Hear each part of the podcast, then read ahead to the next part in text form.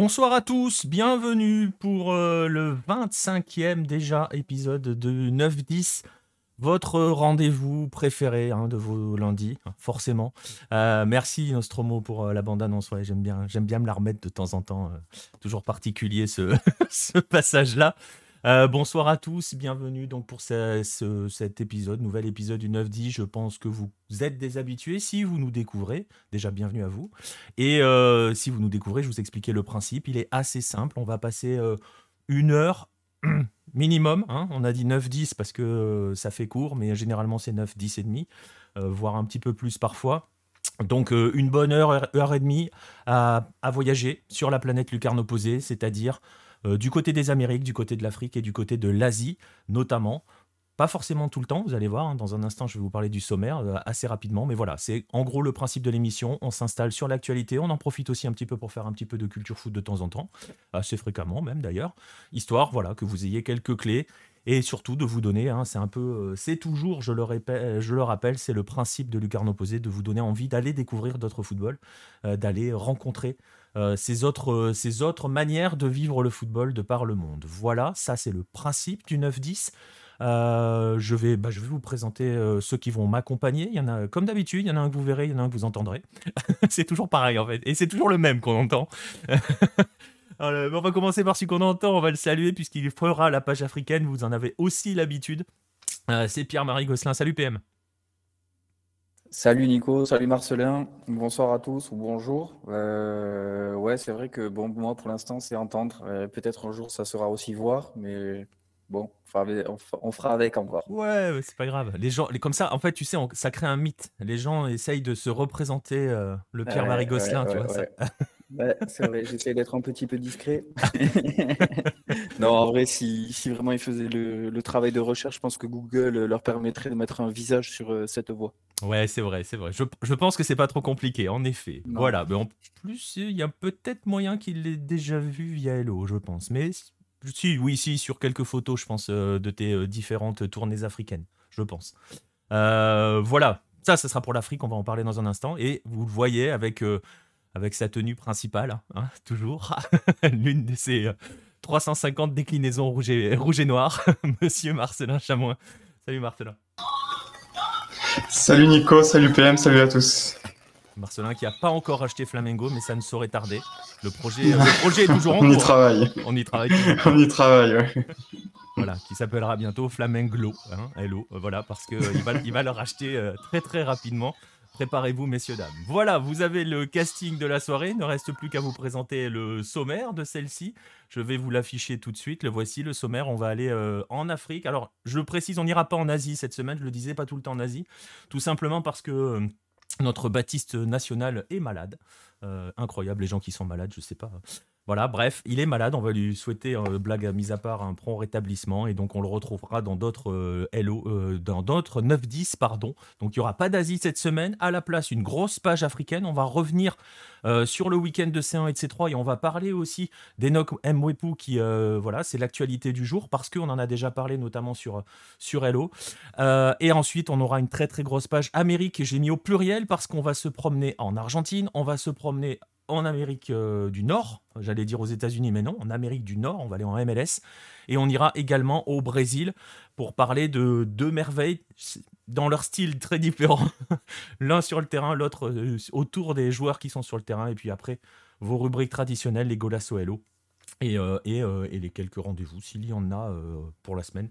voilà, voilà pour le sommaire.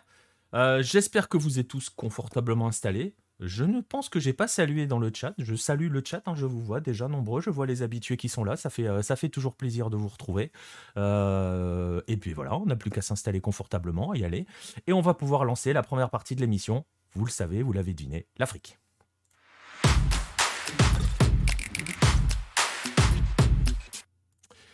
Et pour la page africaine, donc, on va retrouver tout de suite notre Pierre-Marie national.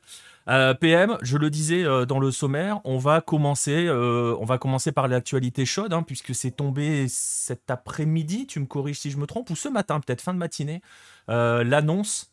l'annonce de la retraite forcée, contrainte et forcée d'Enoch. Euh, ouais, effectivement. Alors, fin de matinée, début d'après, moi je l'ai appelé en début d'après-midi.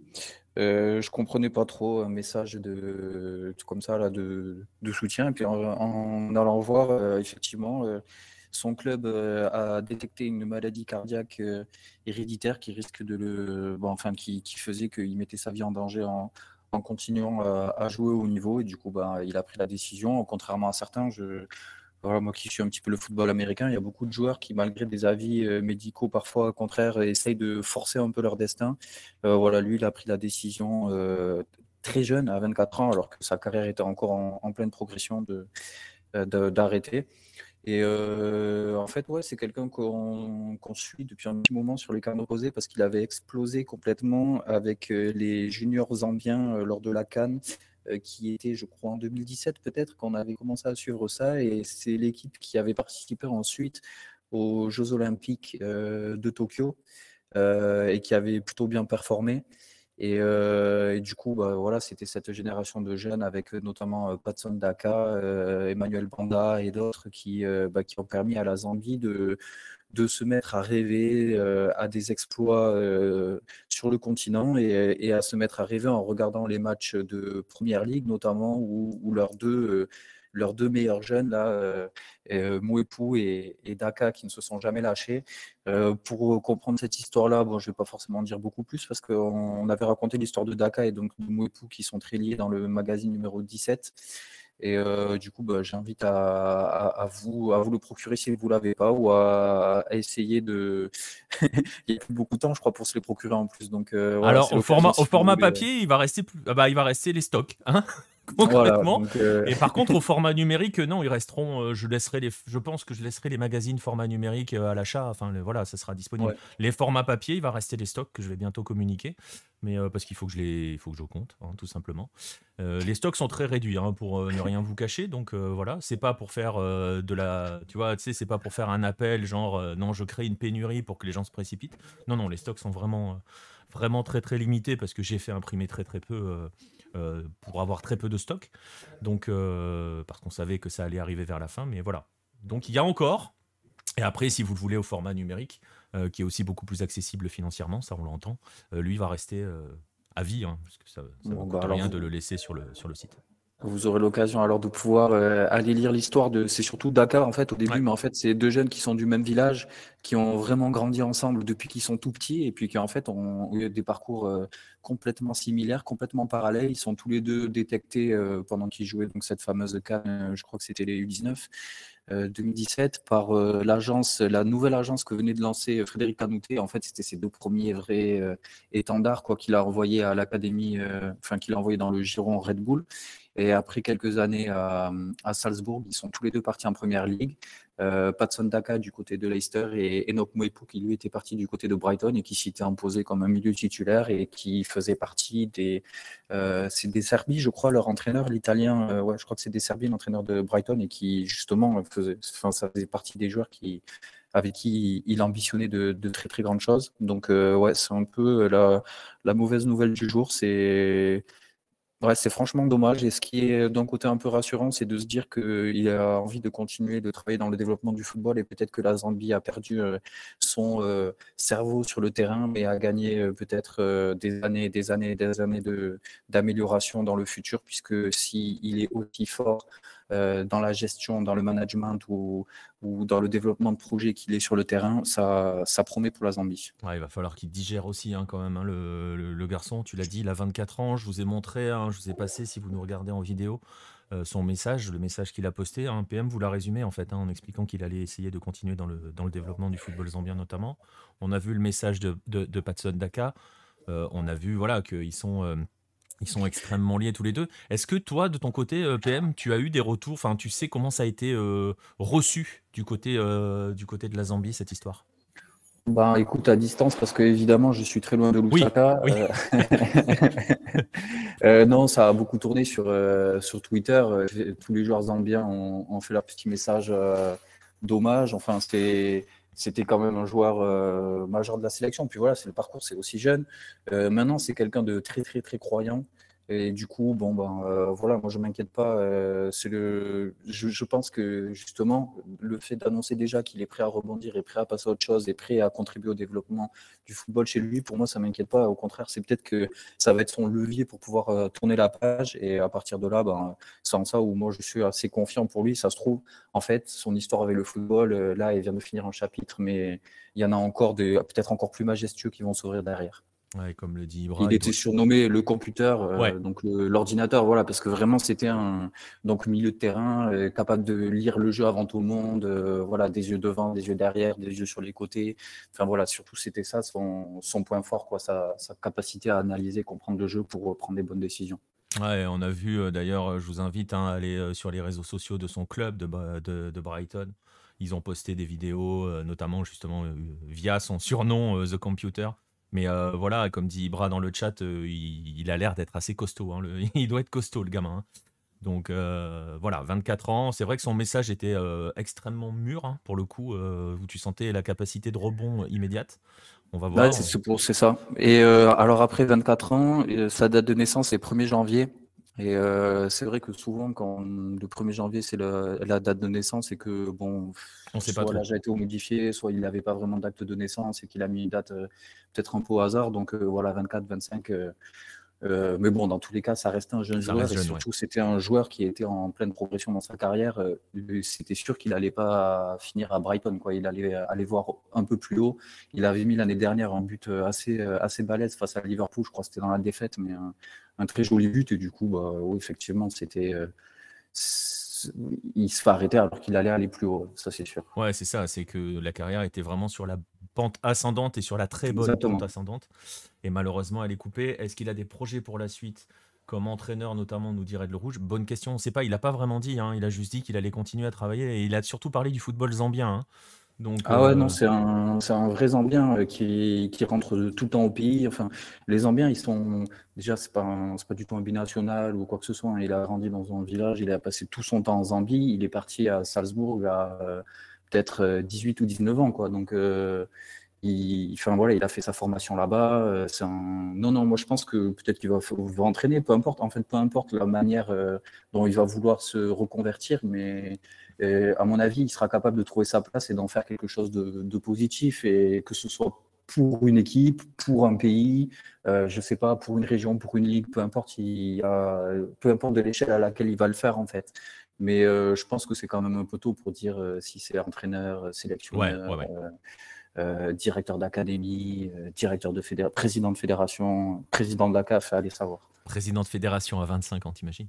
Bon, en fait, non, mais en vrai, avec un profil comme ça, C'est vrai. hein. tu vois, contrairement à des joueurs comme euh, Eto'o, Drogba, tout ça, qui visent les fédérations là et qui sont peut-être ceux qui seront à la cave demain, eh ben, ils n'ont pas du tout cette mentalité-là, ils n'ont pas cette approche-là, ils ont pas eu cette, euh, ils ont été beaucoup plus tarifiés, ils ont des égos beaucoup plus démesurés, alors que lui, c'est un joueur, euh, c'est un joueur d'équipe, quoi, jamais en avant. euh, au Mm. contraire, plus tendance à se mettre en retrait que, que se mettre en avant, alors que c'était un élément de, des, des très bonnes performances zambiennes. Euh, Cannes junior, euh, parcours au mondial, euh, parcours aux Jeux Olympiques. Euh, oui, non, c'est vrai que j'avais, j'ai, fait l'erreur, j'avais parlé des Jeux Olympiques, mais c'était peut-être la Coupe du Monde, euh, U20 euh, nous suggère. nous ouais, Coupe du Monde du vin qu'ils avaient fait en, en, en Corée ou un truc comme ouais, ça. 2017, nous a dit Ibra dans le chat. Ouais, et après, du coup, je crois que je vais vérifier, mais il avait fait les Jeux Olympiques aussi. euh, Hmm. Il me semble que la Zambie était qualifiée. Enfin voilà, donc c'était, euh, on va le dire, hein, la, la sale nouvelle du jour hein, euh, côté, euh, côté Afrique, cette retraite contrainte et forcée d'Enoch Mwepu. Euh, voilà, on suivra. On ne, comme dit PM, hein, on ne doute pas qu'il va très très vite rebondir et surtout continuer, continuer à rester dans le, dans le coin, dans le, dans, dans le paysage footballistique euh, international et zambien. On espère qu'il va pouvoir porter ce, justement ce, continuer de porter ce football zambien d'une autre manière. On était sur la nouvelle un petit peu triste. On va quand même, euh, on va quand même essayer de revenir un peu sur les terrains. On va faire euh, comme ce qui était annoncé dans le sommaire. On va revenir sur ce qui s'est passé ce week-end. Deuxième tour de qualification de C1 et de C3 africaine. On va essayer de faire un petit peu euh, une vue, une vue d'ensemble euh, là-dessus. On va commencer, euh, bah, on va commencer par la C1. Je sais que généralement il faut toujours laisser monter, mais bon, écoute, hein, j'ai mis mes trucs dans l'ordre avec la C1, donc on va y aller avec la C1. On va commencer avec euh, avec deux sessions, hein, que ça soit C1 ou C3. Il y a eu deux sessions, il y a eu samedi et dimanche, donc le 8 et le 9, voilà, je vous affiche les résultats des matchs du 8. Je peux vous les donner. Young Africans match nul face à Al Hilal. Asco de Cara a perdu chez lui face à la JSK. le Raja est allé s'imposer face à l'ASN Nigelec et l'Atletico Petroleos a mis une tolle à Cape Town, les, Sud-Africains. Qu'est-ce que tu en retiens sur cette session? Peut-être s'attarder un petit peu sur le match des Young Africans? Ouais, alors juste euh, avant de commencer, il y a eu aussi un match qui s'est joué le vendredi soir, du coup le 7, et c'était euh, aussi un club soudanais avec euh, El Merek qui jouait contre les Libyens de, que je dise pas de bêtises, d'Alali Tripoli. Et victoire 2 à 0. voilà, ils ont fait le job, ils n'ont pas encaissé le but à l'extérieur, le but ils ne se sont pas encaissés un but des autres à l'extérieur qui aurait pu euh, devenir dangereux dans la perspective d'une qualification avec un match retour à Tripoli. Euh, donc voilà, c'était bien parti pour les Soudanais. Et du coup, ben, le lendemain, les deux premiers matchs, en fait, c'était les deux équipes du Soudan. Donc c'est le Al qui jouait contre Young Africans. Donc les deux équipes, euh, Al-Merek et Al-Hilal, sont en Durman, en banlieue de, enfin en banlieue, ville jumelle de, de Khartoum, la capitale du Soudan. Et, éternels euh, rivaux. Euh, euh, voilà. Et du coup, ben, ouais, on peut revenir sur les Young Africans face au Alilal. Alors, le Alilal est quand même assez costaud en ce moment. Ils sont entraînés par Flora Ibengue, qui était à la RS Berkane et qui avançait à l'AS Vita, avait fait de super résultats avec l'AS Vita, était sélectionneur de la, de la RDC. Du coup, voilà, c'est une équipe qui a pas mal de moyens, enfin, au Soudan, il y a pas mal de moyens, notamment à Lilal. Euh, donc là, vous pouvez voir le but euh, de Fiston Mayele. Alors, euh, je me souviens, j'avais cherché son nom la dernière fois qu'on avait parlé de Ligue des Champions, puisqu'il avait été l'auteur de deux triplés au, tour précédent. Donc voilà, ça c'est son septième but de la compétition. Qui aurait, pu, qui aurait pu être dans les goals à Soelo, mais comme vous le voyez maintenant, il ne sera pas dans les goals à Soelo. ouais, puis en plus, en regardant avec beaucoup plus de précision, il me semble que le ballon est dévié au départ. Je, justement, je me suis dit, tiens, pour une fois, on peut avoir un golasso d'Afrique. il y en aura peut-être un. Je dis rien, il y en a peut-être un. Mais du coup, ouais, peut-être le ballon semble un peu dévié. Enfin, bon, dans tous les cas, le, la bonne opération, c'est pour les Soudanais, comme vous voyez, qui ont réussi à égaliser, qui auraient même pu euh, l'emporter un peu plus tard en fin de match si le, le gardien tanzanien n'avait pas euh, effectué un miracle. Et euh, bah, en fait, c'est la grosse tuile pour euh, les Tanzaniens. Alors effectivement, pas de chance, tirage au sort contre Al c'est compliqué. Contre Al avec beaucoup d'ambition, beaucoup de moyens, euh, encore plus. Et, mais voilà, c'est dommage que dès le match aller, finalement, en Tanzanie, on est en train de se dire que ça va pas être, ça sera pas bon pour, pour les Young Africans. Alors l'avantage, c'est que le perdant là, Ouais, mais le perdant est repêché en Coupe de la CAF. Donc, euh, c'est aussi l'occasion peut-être pour eux de continuer un petit peu plus loin. Euh, sinon, ben, euh, là, pour le reste, et vous allez voir que c'est aussi un peu le thème de la, de la journée en, Ligue des Champions, c'est les équipes à l'extérieur, en fait, qui s'en sortent plutôt bien. voilà, le Raja a fait le taf et logiquement a, déjà un pied et demi en, en, en phase de poule. pareil pour les les Angolais de l'Atlético euh, Petroleos. Euh, un peu la surprise, hein, c'est Cape Town. Euh, c'est justement, justement, sérieuse. justement, Cape Town, c'est un autre club de Cape Town. Hein, ça n'a rien à voir avec l'Ajax. Non, ça n'a rien à voir. Mais Cape, Town, City FC est plus fort que l'Ajax Cape Town. Au moins en ce moment, en tout cas. En ce moment, ouais. Parce qu'à une époque, l'Ajax était en, en première division.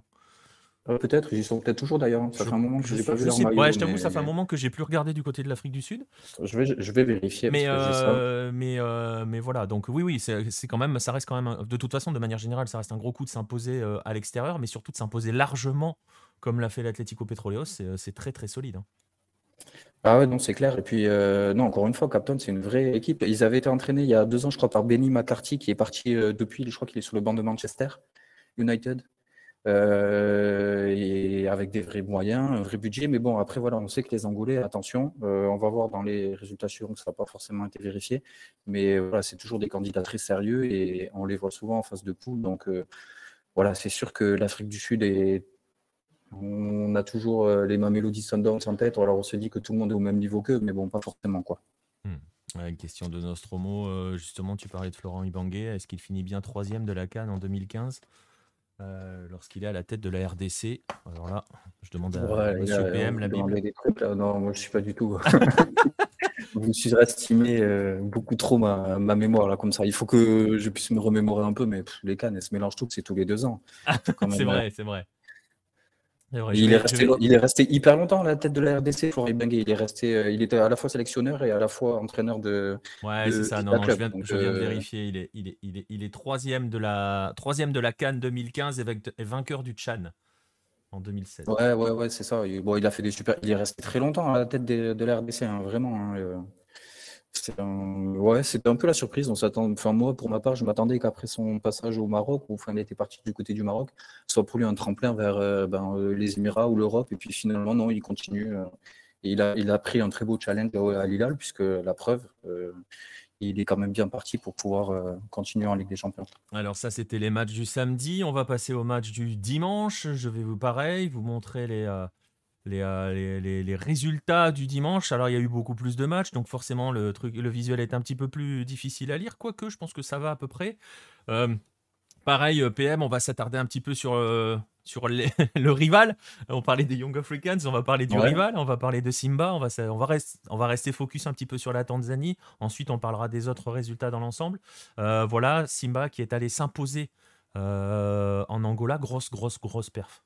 Grosse, grosse perf, effectivement, comme tu le dis, euh, c'était, ça faisait partie des affiches euh, ultra intéressantes et, et où on se disait que compliqué de, de dire euh, lequel en sera le vainqueur. Donc là, vous avez l'occasion de voir, je crois que c'était le, deux, le, bah, du 2-0. ouais, c'est, c'est bien marqué sur. c'est écrit en haut à droite, en haut à droite. et donc vous voyez, ben, conclusion d'un mouvement collectif parfait. Je crois que c'est Fieri, le Sud-Africain euh, non, le Zambien, pardon, qui, euh, qui marque ce but-là. Et voilà, ça vous montre aussi un petit peu la, force de frappe de cette équipe euh, tanzanienne contre le Primero de Augusto, qui est quand même, voilà, peut-être le, le plus sérieux outside, enfin le plus sérieux candidat euh, angolais à, performer sur la scène continentale, c'est eux qui avaient fait la demi-finale euh, il n'y a pas très très longtemps euh, du côté de du Al Et donc voilà, donc Simba, ouais, eux aussi ils ont fait un grand grand pas vers la qualification. On, on, pouvait s'y attendre. La saison dernière était compliquée pour eux. Euh, ça s'était très mal passé avec des champions. Ils n'ont pas été champions euh, puisque c'est Young Africans qui a gagné le, championnat national. Et ben, finalement, euh, ils ont réussi à, repartir avec le même direction, enfin au moins les mêmes dirigeants. ça change de coach tous les six mois. Ça a changé de coach au moins trois fois la saison dernière. J'avoue, là j'ai un trou, je sais même plus qui c'est. C'était le coach Michaud qui était à Simba, mais je crois qu'il qu'il a déjà sauté. Euh, du coup, euh, ouais, non, c'est un peu une surprise. sincèrement, je ne m'attendais pas à, ce qu'il puisse euh, performer à, ce point. Donc après... juste, je te coupe, c'est juste par rapport à deux trois messages dans le chat. Ouais, je, je suis assez d'accord avec ce que tu écris. Biscuit Prince de Lyon, on va prendre des, Justement, c'est pour ça que j'ai pas lu le message et la question de PSV Milovic. Euh, es sur notre Discord, viens la poser sur notre Discord. Euh, je sais pas si on peut citer ces mots-là euh, sur Twitch. Dans un chat, je crois que tu risques pas grand-chose. Au pire, il faudrait que avec la modération, j'efface, machin, j'ai tout. Mais je pense que si je le cite avec les robots de Twitch, ça peut être la merde. Donc on va, on va, éviter. Mais, mais voilà, petite, je, je, ferme juste la parenthèse par rapport à ça. Qu'est-ce qu'on retient aussi d'autre? Donc, on était sur Simba qui fait la grosse perf, qui s'ouvre la voie des la phase de groupe. Hein, on sait jamais. Hein, euh, euh on sait jamais. peut-être. Ouais, non, là c'est quand même bien parti. Euh, bon, ce serait Ça va être très très chaud au retour en tout cas. Là, c'est du côté de d'Ar Salam, donc. Euh, ça va être sympa. Ils vont faire le job. Sincèrement, ils vont faire le job. Je vois pas. Enfin, dans tous les cas, c'est normal qu'il y ait une équipe tanzanienne en phase de poule de Ligue des Champions. Ça aurait été quand même un peu tâche de ne pas en avoir. Euh, les deux équipes ont eu des tirages vraiment pas faciles. Euh, quand on va voir euh, les autres matchs, enfin bon, il y a, voilà, on pouvait tirer un adversaire peut-être un peu moins, un peu plus facile. Et finalement, ben bon, 1 sur 2, ce serait quand même, c'est le minimum, mais c'est déjà ça. Puis si c'est Simba, ils peuvent nourrir de très très fortes ambitions puisqu'ils ont fait un recrutement de nouveau assez balèze au niveau du continent et, et ils ont de l'expérience quoi. Et ça, ça peut faire la différence. Alors que Young Africans n'en aurait pas eu en phase de poule. Et, du coup, euh, c'est sûr qu'arrivé à un certain moment, ça, pèse dans la balance. Et, et c'est vrai que pour la Tanzanie, que Simba y arrive, ce serait quand même euh, pas mal. Et puis ça confirmerait les ambitions du pays, euh, pour, on aura l'occasion d'en parler plus tard, mais la Cannes a été retirée à la Guinée euh, en 2025. Du coup, bah, la Tanzanie fait partie des, très très sérieux outsiders à l'accueillir. Et du coup, bah, voilà, ça fait partie aussi de, de ce rayonnement que, que, les équipes tanzaniennes soient là en Ligue des Champions. C'est hyper important. Euh, il faut qu'il, il faut pas en fait qu'ils aient de trous, qu'ils fassent que ben, toutes ces années euh, de bons résultats qui leur permettent d'avoir de plus en plus de, clubs qualifiés, ben, euh, soient réduites au néant en une ou deux mauvaises, comment dire, mauvaises éditions, mauvais tirage au sort, voilà. Voilà, donc on suivra et on va en profiter. Vous avez vu des vidéos qui sont extraites d'Azam TV. On en a justement, Pierre dans le chat évoque le Planète Hello spécial Dar el Salam. Je vous invite évidemment à aller, l'écouter. Je mettrai les liens dans la description sur les replays. Euh, petit teaser, on va bientôt retourner en Afrique pour un prochain Planète Hello. Stop, je m'arrête là, j'en dis pas plus. T'as vu comment je suscite la. Si, je peux, je peux teaser aussi en disant que ah, peut-être qu'en Coupe de la Confédération, vous aurez un indice.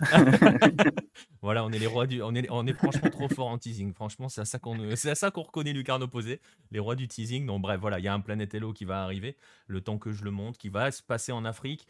Et voilà, effectivement, euh, il se peut qu'on parle, qu'on évoque, qu'on évoque euh, un club de la ville. Assez, assez peu, assez, assez vite, pardon. Et donc, Azam TV, je vous, je, n'ai pas mis le son. Je vous encourage à chercher. euh, c'est facile à trouver hein, sur Twitter euh, ou sur YouTube. Et il me semble même que dans le Planète Hello, on avait mis des extraits, euh, des commentaires sur les matchs tanzaniens. Allez écouter ça, c'est absolument, c'est absolument génial. hein. On est d'accord. hein, Ouais, bah, c'est clair. Puis les matchs sont sur YouTube. Alors, ça vaut enfin, la Azam TV est disponible sur YouTube, euh, peut-être avec un VPN, mais bon, enfin, bon, j'ai Oh j'ai réussi à, pas. de- à le regarder aussi. Donc, euh, ça vaut le coup vraiment. Ouais, c'est des matchs euh, qui sont vivants grâce aux, aux commentaires. Donc, c'est un peu comme l'espagnol. C'est une langue qui chante et du coup, ben, le swahili, ça.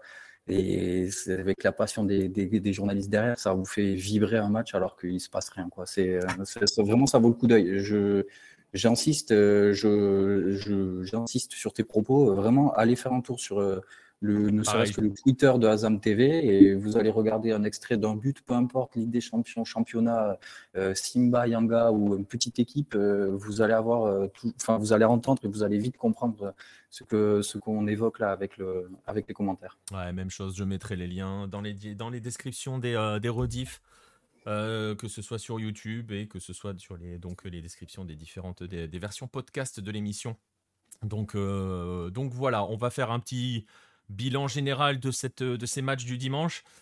je vois dans le Ouais, chat. c'est vrai qu'on n'avance pas très vite. Ouais, ouais, ouais, c'est pour ça, il va essayer d'avancer. Euh, remontada, des, remontada des Seychellois face aux Sundowns, ouais, on y croit tous. Euh, la presse, euh, la passe, pardon, la passe, ça s'est pas bien passé pour eux pour le coup. Non, bah, c'était prévisible. hein. C'était clairement le, le plus petit poussé euh, de, de la compétition. Euh, ouais, enfin, voilà, ils aussi pareil, jouent contre ma mélodie, euh, qui ont été sérieux, qui ont euh, joué leur match à fond, et voilà, résultat. Euh, vous voyez, flambeau du centre, tout en haut, là, les Burundais qui ont joué contre le Zamalek aussi, qui faisaient partie peut-être de ces, enfin voilà, de ces petits poussés, sachant que ils étaient en deuxième division encore euh, il y a deux ans, donc euh, c'est quand même pareil, c'est un parcours assez incroyable. Et là, vous voyez que finalement, Zamalek n'a pas réussi, euh, juste 1-0 finalement. C'est bon, c'est quand même très intéressant en vue de la qualif, mais c'est pas si écrasant que ça. Et sachant qu'ils en avaient mis que deux contre les Tchadiens, voilà, à voir. Est-ce que Zamalek est encore en rodage ou est-ce que euh, les petits pays peuvent euh, faire peur aux gros? À voir. Ouais, ça va être Euh, même compliqué pour les flambeaux du centre au retour. Non, non, non, Euh, c'est cuit. euh, ouais, ouais, c'est- voilà. Ils ont perdu euh, à la maison, mais c'est pour dire mais- quand même mais- mais ce qui est 1-0 bien, c'est que voilà, c'est petit. C'est ça, ça, ça, fait pas 7-0 comme ma mélodie contre la passe, quoi. Non, puis d'ailleurs, c'est le seul gros euh, Oui, carton, quoi. Après, il y a Simba qui met 3-1 euh, en Angola, mais bon, euh, voilà, euh, scénario d'un match, euh, tout est, enfin, 3-1, c'est rien, quoi. Et sinon, tous les autres matchs euh, ont- sont serrés. euh, alors, effectivement, les équipes à l'extérieur ont, ont plus ou moins bien réussi, pas toutes, parce que vous allez voir que ceux qui sont partis au Nigeria, ça s'est pas aussi bien passé. Tu l'avais presque annoncé que ça allait être compliqué pour, le, pour Ouais, le- ceux ouais, qui ouais, allaient se- se- devoir se frotter aux Nigérians. À chaque fois, Euh, c'est comme ça. hein. C'est ça. euh, ceux qui devaient se frotter aux Nigérians, on va le dire tout de suite, puisque vous le voyez à l'écran, c'est le WAC et l'Espérance. Euh, même score pour les deux, défaite 2-1. Euh, bon, Même scénario pour les deux aussi. Euh, chaque fois, c'est euh, du coup l'équipe maghrébine qui ouvre le score. Et puis, euh, dans la foulée, pratiquement égalisation des Nigérians. Et en deuxième mi-temps, ben, ils s'offrent la victoire. Maintenant, j'ai envie de dire, c'est le match aller à la. Enfin, voilà, c'est c'est plus facile de recevoir au retour, quoi. Et sachant qu'on sait ce qu'on a à faire, vu qu'en Afrique, il y a toujours les buts à domicile extérieur, donc c'est un vrai facteur. bon, voilà, c'est les Nigériens ont fait le job. Ils offrent de l'espoir pendant une semaine. Ouais, c'est ça, on s'attend quand même pas non plus. Alors, je sais pas si je déclenche les l'espérance ouais, voilà. passer. On s'attend pas non plus à ce, qui est, à ce que, que ce soit le Widad ou l'espérance chez eux. Ils doivent gagner 1-0 pour passer. Bon. Ouais. Ça devrait le faire. Ça peut passer, ça, l'expérience aussi. Enfin voilà, c'est même si les Nigérians, il y a beaucoup plus de mouvements dans leurs équipes. Enfin voilà, c'est pas c'est pas tout à fait la même stabilité. Et voilà, c'est toujours des déplacements compliqués, le Nigeria. Donc, euh, on avait vu les, les, Marocains de la SFAR euh, réussir à s'en sortir euh, en Coupe de la CAF au tour précédent, mais c'était un exploit, c'était un véritable exploit ce qu'ils ont fait. Et, là, bon, on est rappelé à la réalité, et vous voyez, en fait, là, tout, tout, puissant Ouidad, tout puissant Espérance, et, galérer comme c'est pas possible quand on doit se déplacer au, au Nigeria. Et ça permettra de rappeler de manière générale qu'il reste des continents où se déplacer euh, et aller gagner à l'extérieur est toujours synonyme d'une performance parce que, euh, parce que aussi grand que vous puissiez être, euh, parfois, même souvent, que ce soit l'Afrique ou que ce soit l'Amérique du Sud, puisque c'est à ces deux-là que je pense essentiellement, c'est toujours très compliqué de se déplacer. Ouais, et la preuve, on n'a pas encore parlé, de TP Mazembe, pareil, aussi qui fait partie des, favoris forcément à, une victoire à la fin, euh, qui ne parvient pas à faire mieux que 0-0 en Ouganda contre euh, Viper SC. Euh, et, là, pour le coup, c'est peut-être le plus gros, enfin voilà, potentiellement l'équipe la plus, la plus forte qui, a le plus, qui est le plus en danger avant les matchs retour. ne pas avoir marqué, ça peut vite devenir un handicap, sachant que les Ougandais sont complètement capable de faire match nul à, Lubumbashi et, de pouvoir ramener finalement une qualif sans victoire. Même si on sait que de manière, de manière générale, on sait que Mazembe, il force pas trop en déplacement pour fracasser tout le monde chez eux. Ça, leur, a ça leur a joué des tours. Hein, ça leur a joué des tours et ça leur a joué des tours et ça peut de nouveau, ça pourrait de nouveau leur en jouer. Les, les Ougandais, ils sont à prendre au sérieux. Euh, ils ont des très bons joueurs dans leur équipe, de très bons joueurs, euh, de très bons Ougandais qui jouent en sélection, qui jouent en, sélection nationale, euh, enfin pour le Chan, je vais dire, en, dans la sélection tout court et qui, qui, voilà, sont de vrais bons joueurs. Et attention, vraiment attention au TP Mazembe. Euh, Coton Sport, euh, voilà, pareil, mais euh, en ayant gagné en Eswatini contre les Royal Léopards, en ayant mis un but, pardon, il, se donne une petite marge supplémentaire de pouvoir y arriver au retour à Garoua. Et euh, sinon, on a Alali qui allait l'emporter en Tunisie. On a le Lasek Mimosa qui, lui, s'est tiré une petite balle dans le pied euh, avec le Roya qui allait gagner à Yamoussoukro. Et donc, les Guinéens qui sont euh, pareil en balotage très favorable pour pouvoir se qualifier à nouveau pour une phase de poule. Et voilà, pour finir, le Ser Belouizdad, pardon, qui a perdu contre le Djoliba de Bamako. Un peu comme les, ceux qui sont partis au Nigeria, qui reviennent avec le même score voilà, c'est pas fini. Enfin, c'est pas un si mauvais résultat que ça. Ils sont encore, euh, ils ont de bonnes chances de se qualifier, mais ça montre. La dernière fois, on avait dit que le football algérien, il n'était pas au top. Euh, c'est la preuve, parce que Joliba, c'est pas Enfin, le Mali, c'est pas, il y a des très bons joueurs, mais c'est pas le Nigeria en termes de, voilà, de tout ce que représente le déplacement, le match, etc. Vous n'avez pas la même pression euh, mmh. et vous ressentez pas la même pression aussi, surtout sur vous, quoi. Et, on rappelle, euh, et, on rappelle, que euh, même si le balotage paraît favorable sur le papier avec un but de retard, il faut quand même faire le job au retour, ce qui sera pas, par exemple, pas le cas de Coton qui va aborder son match retour en étant qualifié au coup d'envoi. Donc ça change, ça change l'approche aussi.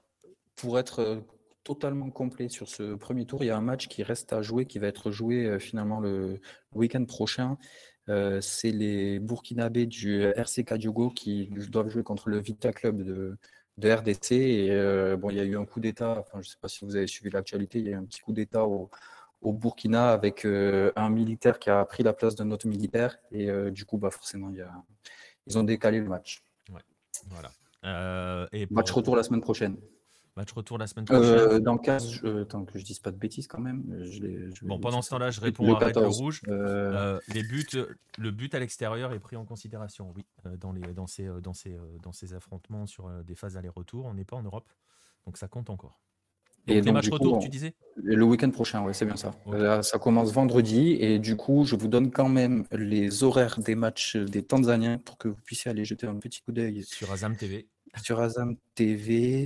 Alors, Simba va jouer dimanche à 15h, euh, heure française. Et les Young Africans, eux, ce sera un peu plus tôt, j'imagine. Et ce sera le soir, à 20h, le dimanche, même jour. Donc, euh, vous avez la possibilité de pouvoir voir un, duel euh, Angola-Tanzanie, euh, Soudan-Tanzanie. avec les commentaires tanzaniens, ça peut valoir le, le déplacement. Ça peut animer votre dimanche après-midi et votre dimanche Exactement. Voilà. Alors voilà pour la C1, on va aller euh, rapidement sur la C3. Pareil, je le disais, ça a été divisé en deux phases, enfin en deux journées, hein, samedi et dimanche. Voici les résultats de samedi. Euh, on en retient quoi comme principaux résultats sur ces résultats de samedi PM Bon, on était en Tanzanie, alors on va continuer avec les Tanzaniens. Azam, qui est le troisième gros euh, et qui, lui, pour le coup, ben, c'est un peu la surprise contre les Libyens d'Al Hadder. 3-0, ça fait mal. Dans les buts de Azam, il y a une vieille connaissance de la Ligue 1 de Toulouse euh, et euh, Ali. C'est pas vrai. Gardien de Azam, il a signé en début de saison. Et ben, écoute, ça se passe pas hyper bien. je pense qu'il pouvait prétendre clairement à, mieux. Euh, voilà, ça va être très compliqué au retour. Euh, l'exploit, euh, on continue, on est en Tanzanie, alors on va remonter comme ça, c'est très bien. le drapeau vert, noir, bleu ciel avec le petit truc en haut à gauche là que vous connaissez probablement pas, peut-être pas, c'est Zanzibar. Donc Zanzibar qui est au, niveau du football un peu autonome et qui a droit à son représentant. Et du coup, le Kipanga FC qui a réalisé le monumental exploit de faire 0-0 contre le club africain. Euh, alors c'était à Staunton, à Zanzibar, mais euh, voilà. Euh, la passe en a pris 7 face au Mamelody. Voilà, on est pratiquement sur le même niveau de, d'équipe. Enfin, je veux dire, c'est un club qui joue un championnat sur une petite île. Il n'y a pas grand monde. Enfin, il n'y a pas grandes équipes. Voilà, pour euh, les meilleurs joueurs partent tout de suite sur le continent euh, du côté de la, de la Tanzanie et, faire 0-0 contre le club africain. Alors, soit ils y sont allés en vacances, ils ont profité de Zanzibar, euh, plage de sable blanc, au turquoise, cocoutier, tout ça. Soit ils sont partis en voyage de noces, tu veux dire je ne sais pas s'ils ont amené leur compagne, mais dans tous les cas, l'exploit est monumental. Vraiment, 0-0 euh, par les Zanzibaris, c'est fou en au deuxième tour. C'est ouais, ça. On, est conscient, Ibra, hein, qu'ils vont prendre probablement une tôle au retour, mais voilà, ils ont déjà gagné leur duel. Ils ont fait 0-0 chez eux. Ah ouais, club, africain. club africain est humilié là. Enfin, euh, franchement. Euh, c'est ouais, c'est je vous le dis, c'est comme la passe qui en a pris 7 face au Mamelodi. Club africain. Normalement, ça devait faire cet écart-là. C'est peut-être ce qui se passera au retour, mais bon. Ouais, peut-être, mais dans tous les cas, ils auraient dû faire ça dès le match aller, en fait, s'il n'y avait pas d'aller ou de retour. Quoi. Mm. Euh, voilà, sinon pour les autres résultats, euh, la semaine dernière, on parlait de, du football ghanéen. Euh, Bamako qui en met 3 au Hearts of Oak. Euh, ça a fait beaucoup de mal. Boadou, je crois, qui était l'entraîneur de Hearts of Oak, a été viré ouais, peut-être que ça donne un petit peu plus d'argumentaire à ce qu'on se posait comme question, à savoir si euh, les binationaux étaient aussi le reflet d'un championnat qui est de moins en moins bon. Enfin, l'arrivée euh, toujours plus nombreuse de binationaux était euh, le reflet d'un championnat peut-être local qui souffre. bon, voilà, des résultats qui commencent à, donner, enfin, à aller dans ce sens-là. Ouais. ouais. ça va pas très bien pour le Ghana, au moins au niveau local. Euh, sinon, après, ben, les autres résultats, il y a les Algériens toujours qui souffrent face aux Gagnois de la Côte d'Ivoire. Euh, là aussi, c'est pas fait, mais ne pas avoir marqué à l'extérieur, ça peut peser lourd en Afrique. Euh, voilà, sinon, pour les Pyramides FC a fait le job contre l'équipe d'Ilal de Port-Soudan au Soudan. Qu'est-ce qu'on a? On a Lupopo qui a bardé qui a gagné contre les Angolais, Ferroviario de Beria, des Beria contre les Diables Noirs là aussi, c'est assez serré et les Diables Noirs de, de Brazzaville euh, vont avoir leur chance au, match retour. Et puis, euh, un but de retard, c'est pas mal. Hein. non, c'est pas mal, c'est jouable. Ferroviario qui est. Ferrovario, pardon, Ferroviario. avec mon Ferroviario, on va demander à Marcelin. Marcelin t'écoute et il va t'en mettre une. ouais. Ils font chier, qu'est-ce qu'ils ont foutu des pays lusophones en Afrique? Non, mais ouais, c'est pas mal. Les, les, les Congolais ont ont une véritable chance à jouer, c'était pas gagné. Et sinon, bah, Saint-Michel qui perd que d'un but aussi contre le DCMP, c'est aussi un score un peu, un peu surprenant. Voilà, ça c'était samedi et dimanche, il y en a eu d'autres aussi. Et on va, on, va, bah, on, va, on va les parcourir et on terminera par un petit club. un club assez particulier. surtout sur un duel assez particulier en plus que tu avais, envie, que tu avais déjà annoncé là, lors d'un précédent Hello. Hein, euh, on terminera sur ce Calonne Futur FC parce qu'il y a des choses assez rigolotes là-dessus. Ouais, ouais, euh, C'est vrai que la, dernière fois, on était, on, était resté sur Calonne.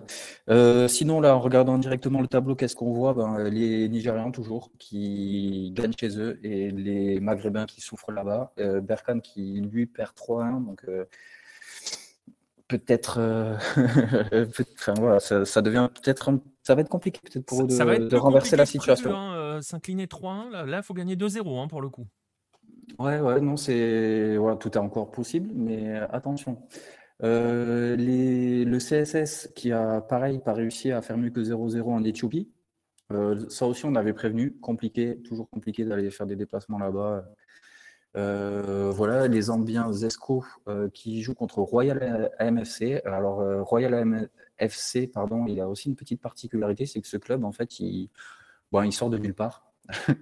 il y a deux ans, ils étaient en deuxième division. Ils étaient en barrage pour monter en première division. Il y a une petite brouille entre les propriétaires, entre les dirigeants du club et la, et la ligue euh, sud-africaine. Et finalement, ils ne sont pas montés. Et donc, du coup, ils ont racheté la licence d'un autre club, Bloemfontein. Et, euh, et, ils ont réussi à se qualifier euh, dès leur première saison dans l'élite en, Coupe de la Confédération. Et du coup, on les retrouve là. donc, c'est plus Bloemfontein, c'est Royal AM. Et ça appartient à, une célébrité de euh, un artiste euh, sud-africain voilà, qui, qui, a son petit plaisir euh, d'avoir son club et qui, comme il n'était pas assez rapide pour monter tout seul, et ben, il a acheté une licence d'un autre club qui était déjà là. Eh ben, je sais qu'il y, qu'il y en a dans le chat qui sont au Mexique ou suivent le foot mexicain. Ça ne les surprendra pas que ce soit possible d'acheter une licence dans une première division. Bienvenue au Mexique d'Afrique du Sud. le, le, le, nom du gars là, c'est Sean Kizé. Donc voilà, c'est si ça parle peut-être à certains. Peut-être. Je connais pas. C'est quelqu'un qui fait des, qui est une star de la télévision. Ok. Bon, bah sinon, euh, sinon ouais, au niveau des résultats. Euh, Lusma qui a fait le job au Togo. Euh, voilà, le Togo, de faire le, les Togolais, peut-être. Voilà, enfin, ils ont fait le job. Euh, pareil, c'est peut-être plus facile que de gagner au Nigeria, mais il fallait quand même le faire et ils l'ont fait. Et donc, Calonne FC, donc l'équipe d'ancienne, enfin, l'équipe fondée par Mohamed Calonne, qui joue contre qui joue contre Futur FC. Alors Futur FC, pareil, on se dit Futur, FC, c'est quoi cette équipe et tout? On n'entendait pas trop parler. On a vu Pyramide FC apparaître euh, il n'y a pas très longtemps. Et donc, ben tiens, euh, petite euh, recherche Google. ah, on a un peu regardé ce que c'est ce Futur FC, d'où il vient. Voilà, je vous montre l'image de. C'est leur. Alors ça, c'est leur bannière Facebook où en fait c'est la photo de l'équipe. Vous voyez, rouge rayé de noir, Futur FC, c'est super, très bien. C'était quoi Futur FC avant euh, PM Ouais, donc Futur FC, ça vient d'arriver là. Et avant ça, ben, c'était le Coca-Cola FC. du coup, vous comprenez mieux les. Avec un super logo, hein, regardez le logo. Ouais, c'est du coup, bah, j'imagine, le club de l'entreprise, enfin de l'usine Coca-Cola qui devait être euh, au Caire, parce que c'est un club qui est basé au Caire, et du coup, bah, peut-être qu'en montant, ils étaient, je crois, en 2012. Euh, le club a été créé en 2012, et donc ils ont joué en deuxième division, et, et en fait, ils sont montés, et au moment de monter, ils ont été vendus à un groupe euh, de management euh, sportif qui euh, l'a rebaptisé Future FC et qui, j'imagine, en a repris la gestion tout en gardant probablement des liens quand même assez étroits avec Coca-Cola puisqu'ils ont gardé les couleurs. Ouais, ce, groupement hein, s'appelle Future Company for Sports Investment. Je ne sais pas trop ce qu'ils font. Je n'ai pas réussi à trouver d'infos sur eux ah. véritablement. Il y a, beaucoup euh, en Égypte, hein, c'est là où il y a le siège de la CAF. Alors, euh, on a beaucoup d'agences, euh, des agents, des managers, enfin voilà, dans l'événementiel sportif. il y a beaucoup de droits TV africains qui sont gérés depuis l'Égypte. Donc voilà, c'est quand même un, fief du, du, sport business. Du coup, ne sois pas si surpris qu'il y ait des groupes de, de cette forme-là. La preuve, ils arrivent à faire des montages pour créer des équipes comme le Pyramide FC. Donc c'est que Ouais. Il y a, y, a, y a, du sport business derrière. Il y a du sport business derrière. En tout cas, Futur FC a donc battu euh, l'équipe de Mohamed Kalon, le Kalon FC, 2-0. Euh, et, euh, et, on a fait à peu près le tour. Reste un résultat. Ouais, il reste hein, les, les Marocains qui jouaient contre Alors, euh, l'Ashanti Gold, euh, Golden Boys, qui n'est pas les Ashanti euh, euh, Kotoko, à ne pas confondre, euh, et qui, euh, bon, 4-0, ils ont fait le job, hein. ils, se sont, ils se sont ouverts. Euh, ils se sont ouverts les, pardon, les, j'ai pas fini ma phrase. Ils se sont ouverts les voies de la, de la qualification d'une manière royale et j'imagine que le match retour au le match retour en Guinée, pardon, euh, sera euh, peut-être qu'une formalité. Euh, parce que oui, ils s'appellent Ashanti comme Ashanti Kotoko du Ghana, mais ils sont en Guinée. Pas grave. Mais on a dit, on a dit qu'un jour on ferait un truc spécial, euh, spécial nom et. Ouais, c'est marrant parce que Faudra c'est vraiment le pour, faire. le- pour le coup, la Guinée est très loin du Tchad, euh, très loin du Tchad, du Tchad, rien à voir, euh, très loin du Ghana, pardon. Et c'est vrai que de retrouver ça, c'est assez marrant, sachant qu'on est, il est clair que Ashanti Kotoko est le premier club, puisque c'est un des clubs centenaires, un des plus vieux clubs euh, africains. Et du coup, ben, il y a de fortes chances que les Guinéens s'en soient inspirés. C'est vrai que ce serait peut-être intéressant de comprendre euh, quand, pourquoi et, et qu'est-ce qui a motivé cette, ce club-là, quoi, Ouais. ce, ce nom-là. Ouais, Les. Ashanti Golden Boys. Ouais, le Chanty Golden Boys, euh, biscuit euh, Prince de Lui qui nous dit que les Rayados, c'est un peu le Coca-Cola FC du Mexique, puisque le proprio est le plus grand embouteilleur de Coca. Euh, bah écoute, voilà, hein, peut-être qu'un jour on aura les Coca-Cola euh, de Monterrey. Euh, bon. Ouais, et il aurait pu. Mais, a- on, aurait, des- on aurait aimé, c'est la blague qu'on a fait, on aimerait bien qu'il y ait un... C'est dommage que Red Bull Ghana soit parti là, parce qu'un Red Bull contre Coca-Cola FC, ça aurait été sympa quand même. Ouais, ça aurait été une petite bouteille. C'est pas un petit, un petit alcool fort pour, pour mixer tout ça, ça aurait, ça aurait pu être pas mal, mais Il- euh, non, bah, ouais, il faut qu'un groupe- d'Argentins émigrés, euh, émigrés quelque part euh, dans un pays africain crée le Fernet FC et puis on est bon quoi. ouais, bah, c'est clair. Et, je suis sûr qu'il y en a peut-être un du côté du Mozambique ou comme ça. À voir, à voir. On Ah, y avait- on, bah oui, enquêtera, on mènera l'enquête. Le, Mozambique a une filiale de supporters du Racing Club, des Avellaneda, donc euh, Ouais. qui- Ils peuvent créer le Fernet FC pour aller affronter. Coca-Cola FC et donc nous faire un super Fernet Coca-Cola. ouais. voilà, on est, sur, on est sur Twitch, je sais pas si on peut parler d'alcool avec modération les amis. avec faire modération, attention bien avec sûr. cette plateforme parce que voilà, hein, tu. hein. Bon, bref, mais bon, pour l'instant, on a l'air d'être toujours vivant.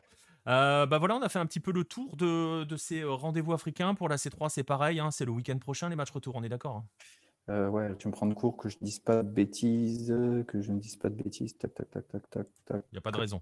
Tac, tac. Euh, C'est pareil, c'est le week-end prochain aussi.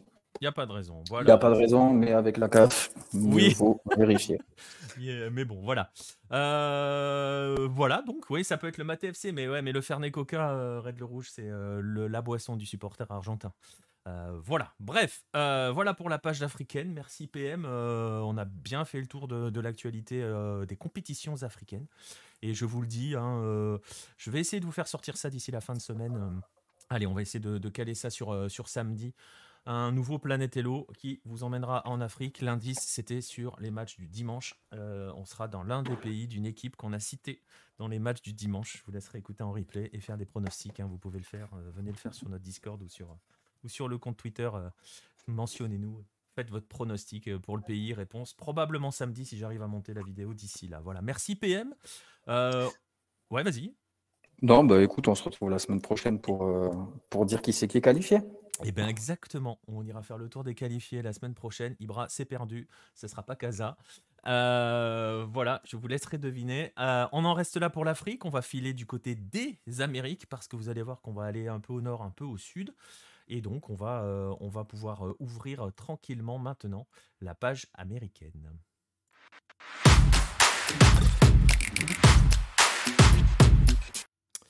Et la page américaine, on va d'abord la démarrer du côté de l'Argentine. On va faire un petit peu le point sur ce qu'il s'est passé euh, la semaine dernière euh, lors de ce Gymnasia euh, Boca qui devait être l'affiche de la journée de milieu de semaine. Et ça s'est mal passé forcément puisque le match n'a pas dépassé la huitième minute. Je vais faire un petit rappel des faits quand même pour ceux euh, qui n'ont pas suivi cette, euh, histoire.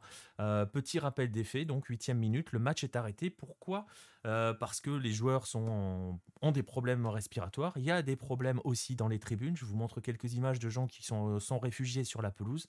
Parce que à l'extérieur du stade, il y a une, on parle d'une dizaine de milliers de supporters qui avaient des billets ou des carnets de sociaux euh, valables, donc qui avaient normalement le droit d'accéder au stade, euh, n'ont pas pu et se sont retrouvés face à des fenêtres, euh, des fenêtres, des portes, des portes closes. ça a un petit peu brassé, ça s'est un petit peu beaucoup énervé, et ça s'est surtout très très énervé du côté de la police, qui a été très très violente en termes de lacrymo, en termes de, en termes de, de, de, de tirs de balles de caoutchouc. Ça a été très très violent pour dire à quel point c'est très très violent et à quel point ça a débordé dans tous les sens côté police. Euh, on, les, on, a même des images, je ne vais pas vous les montrer, hein, mais elles sont très faciles à trouver. Elles ont fait le tour de l'Internet et des, euh, des, différents sites d'actualité euh, argentins parce qu'un caméraman de TIC Sports a été, voilà, s'est fait canarder par un policier. Il a pris trois balles en caoutchouc dans, dans, dans la jambe, si je me rappelle bien. Donc voilà, il y a eu ce que l'on appelle une très très forte, enfin c'est comme ça que c'est défini, hein, une très très forte répression policière et surtout énormément de lacrymogènes qui ont donc envahi le stade et contraint l'arbitre à arrêter la rencontre. Mais ça a eu un autre effet, c'est que les affrontements ayant lieu sous la tribune, ça a créé un mouvement de foule et quand les gens ont commencé à ont commencé à, paniquer. Eh bien, c'est ce que vous avez vu sur les débordements qu'il y a eu en Indonésie une semaine avant, avec le bilan euh, terrible bilan euh, euh, qui s'en est qui s'en est en suivi, qui s'en est suivi, pardon il y a eu donc les gens qui ont voulu sortir en masse, ils se sont retrouvés face à des portes fermées. Alors ça a rappelé de très mauvais souvenirs hein, en Argentine. Euh, on en parle dans l'article sur Hello euh, euh, à ce sujet. On parle de la Puerta 12 pour les supporters de Boca. On parle aussi, on parle aussi de cette discothèque qui avait, qui avait pris feu. Donc ça a fait raviver de très très mauvais souvenirs. Ça a fait énormément énormément parler, bien sûr. Ce qui a fait beaucoup parler, c'est surtout cette répression, cette répression policière où on en est depuis dans cette histoire. Donc le match a été arrêté, il n'a pas repris, euh, il, est, il va être, il est reprogrammé.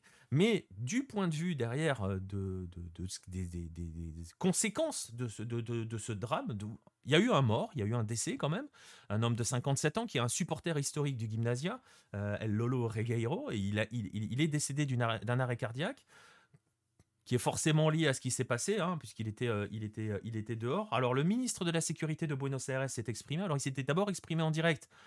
Euh, voilà, il avait, les propos étaient un peu moyens, hein, parce que il, voilà, il avait même nié le lien entre le décès du supporter et ce qu'il se passait en termes de, panique provoquée par la, démesure de la réponse policière. Il a un petit peu rétro-pédalé.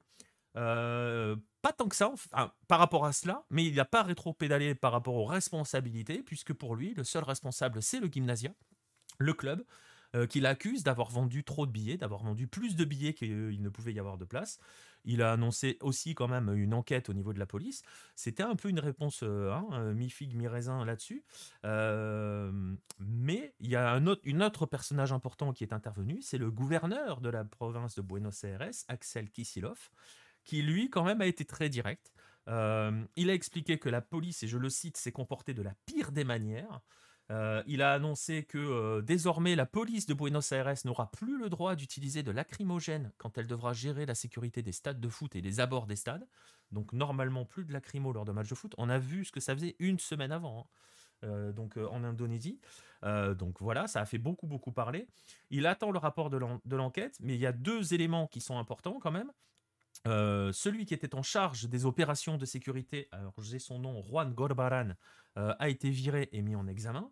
Euh, le policier, dont j'ai pas noté le nom, et on va garder son nom, voilà, qui a visé et touché le caméraman de TIC, a été également arrêté et mis en examen. Il est aussi démis de ses fonctions. il a quand même été interviewé, c'est l'Argentine, hein, c'est ça qui est fantastique. Il a quand même affirmé qu'il avait tiré, je le cite, pour éviter de nouveaux débordements. Voilà. Je vous laisse juge de sa démonstration. Effectivement, Nostromo, on peut parler du, du, du, Pérou-Argentine de 64, euh, pareil, avec une, une, très très forte charge policière, dans un contexte différent, parce qu'on était dans une époque de dictature. Et voilà, il y avait des choses très très différentes qui se passaient. C'est pareil pour la Puerta 12, il y a aussi l'effet de la dictature à ce moment-là. Donc attention, euh, c'est pas les mêmes contextes, mais c'est les mêmes éléments déclencheurs, à savoir une très très forte charge euh, policière. Voilà où on en est. Reste que le club euh, ne s'est pas, euh, ne sait pas laisser faire euh, parce que son stade est fermé par la Prévide, qui est là. Je vous donne le nom en espagnol, Agencia de Prevención de la Violencia en el Deporte, l'agence de, qui s'occupe de, prévenir ou de prémunir contre la violence dans le sport. Euh, et les dirigeants se battent justement pour pouvoir continuer à accueillir, pour qu'on réouvre leur stade, pour qu'ils puissent accueillir, pour que même le, match qui soit rejoué puisse être euh, au Bosquet, parce qu'on rappelle quand même que le Gymnasia est en course pour le titre, euh, quand même. et le club, lui, a clairement pris position. en témoignent les t-shirts qui ont été arborés par les joueurs sur les matchs du week-end. avant le match face à Banfield, justement, vous le voyez euh, sur le portier du gymnasia. Et si vous ne lisez pas l'espagnol, il y a écrit tout simplement ce n'était pas des incidents, euh, c'était de la répression. Force à tout le peuple tripero, surnom euh, du gymnasia, toujours, toujours fort, toujours uni. Voilà, le club a très très clairement pris position dans ce sens. Voilà où on en est. On verra s'il aura le droit d'accueillir Boca avec des supporters dans son stade. Pour l'instant, c'est pas fait. Reste que donc le Gymnasia. Euh, normalement, le match devrait être extra exactement Nostromo rejoué, euh, rejoué sur terrain neutre. Ce qui est sûr, c'est que oui, il reprendra à la 9 minute. Voilà pour la partie argentine. Euh, merci pour ton message, Joséligno. merci, qui nous remercie pour le travail. Merci beaucoup, beaucoup à toi pour ce message. Ça fait, ça fait plaisir. C'est aussi pour ça qu'on le fait. voilà. Merci, merci beaucoup pour ton message. donc voilà, je je suis assez d'accord avec ce que dit euh, Nostromo, enfin avec ce qu'écrit Nostromo et Ibra, ça va pas ça va se jouer sur terrain neutre, ils vont pas ils vont pas avoir fait euh, ils vont avoir ils vont pas avoir gain de cause. On va refermer cette parenthèse argentine. Voilà ce que ça donnait pour, euh, pour le gymnasium. On va aller au Brésil. on va aller avec, avec Marcelin, s'il est toujours dans le coin, s'il m'entend. je ne sais pas s'il m'entend. Je t'entends, oui. Il m'entend, magnifique. Euh, la disparition euh, de Marcelin de l'écran a, provoqué des remous dans le chat. Hein. Euh, je, préfère te prévenir quand même. voilà. Je, suis là quand même. Mais il est quand même là, Marcelin. On va aller, on va aller sur des choses un petit peu plus, un petit peu plus, ouais, un petit peu plus joyeuses quand même que, cette histoire-là. En fait, c'est un petit peu le thème de la soirée. On commence par une sale news et ensuite on va vers du foot et des choses un petit peu plus joyeuses. On va parler de deux choses assez merveilleuses chacune dans leur euh, catégorie. On va commencer, euh, on commence par le maillot, si tu veux bien. Euh, ok. Allez, on va commencer par le, par le maillot avec le Corinthians. On va parler du Corinthians ce week-end qui a arboré son troisième maillot, hein, c'est ça. On va pas parler de ce qu'ils ont fait sur le terrain. J'en ai, quand même profité pour mettre une photo de leur meilleur joueur. Je vous laisse deviner qui c'est. Tout le monde. Euh, si, vous, si vous étiez avec nous hier soir sur le live, vous savez qui c'est. J'en ai parlé, je fais qu'en parler de ce joueur-là. Euh, donc ouais, on va plutôt pas parler, bah allez, je vous le dis, c'est Fausto Vera. On va pas parler de Fausto Vera et de la performance du Corinthians ce week-end. On va parler du maillot, euh, le maillot Marcelin qui s'inscrit dans une volonté de faire revivre toute l'année euh, de, faire revivre un excellent souvenir pour, pour les supporters du club. Oui, Nike, le Corinthians avait prévu de, consacrer l'année 2022 aux, célébrations des 10 ans du doublé Libertadores mondial. Donc le maillot domicile rappelle déjà le, design du maillot de 2012, qui avait été lancé face à Boca Juniors, donc justement l'adversaire du Corinthians en finale en 2012. Et là, pour le troisième maillot, euh, on a un maillot couleur euh, crème qui rend cette fois hommage au titre mondial euh, qui avait été remporté au Japon. Ce que on peut lire notamment en, japonais. Ici, c'est le Corinthians sur le maillot. Et on rappelle que le, Brésil et le Japon ont de nombreux liens. il y a notamment le quartier de, de Liberdade à, à, São Paulo, donc qui est la ville du Corinthians, qui abrite la plus grande communauté japonaise du monde. Et puis en, 2012, euh, il y avait de nombreux supporters du Corinthians qui avaient fait le, déplacement au Japon pour, pour voir Corinthians euh, remporter le titre euh, face à Chelsea. on en avait parlé dans le 16e numéro du, magazine. et pour information, sachez que la fameuse couverture du Hello Mag je vais me tromper, je vais me tromper, mais c'est pas grave. Le 10 avec Pelé et la geisha a justement été pris dans le quartier japonais de Sao Paulo. Et si vous avez la chance d'y aller un jour, vous verrez qu'il y a des symboles japonais absolument partout. Euh, assez, euh, on avait été y faire un tour, euh, voilà. Donc par rapport à cela. Alors ce maillot, voilà, ça va nous rappeler la tête de Paolo Guerrero face à Chelsea. On le précise quand même, c'est la dernière victoire sud-américaine en Coupe du Monde des clubs, hein, Marcelin. S'il ne me trompe pas. oui, oui, oui. Ça fait 10 ans. Oui, c'est la, la dernière, ouais. C'est ça. Ça fait 10 ans. Ouais, mais c'est vrai que maintenant, c'est encore plus difficile. Ah bah, ça sera la dernière. c'est pas compliqué, ça sera Non, non, y a Tu penses à Palmeiras? Cette année, Flamengo ah a gagné. Flamengo cette année, pardon. Non, Flamengo cette année. écoute, c'était pas Contre passé le Real, c'était pas passé c'est déjà écrit. Liverpool. Je pense que oui, c'est ceux qui ont, qui ont été le plus proches euh, sur les dernières années. Ce qu'ils avaient, ils avaient bousculé euh, Liverpool là, pendant un moment. Ouais, exactement. Bref, voilà, on verra. Le fait est que donc il y a ce maillot. Euh, pour, euh, ils l'ont véritablement commémoré et ils l'ont fait aussi avec un clip. Eh, écoutez, que je vous propose de regarder tout simplement si vous ne l'avez pas vu. Alors, ça va parler japonais, ça va être sous-titré en portugais, mais c'est pas l'essentiel. Vous allez voir, ça va vous raconter justement ce qui est commémoré avec ce maillot. Et comme le clip est plutôt sympa, bah, autant se faire plaisir euh, en le revoyant. Voilà, ça, je vous laisse le découvrir. 気違えたちの男たちが日本にたどり着いた。僕たちはサッカーを愛してます。そしてたくさんのチームが日本に来ました。だが2012年では違った。仕事行く途中電車の中ではたくさんのファンがいました。僕は何もわからなかった。だが何かが違いました。旗白黒の T シャツまるでパーティー。コンビニレストラン喫茶店。ファンがたくさんいました。不思議な気分。スタジオまるでブラジルの試合みたいでした。怪物がスタジオにいました。10年後でも震えが続く。これがコリンチャンスです「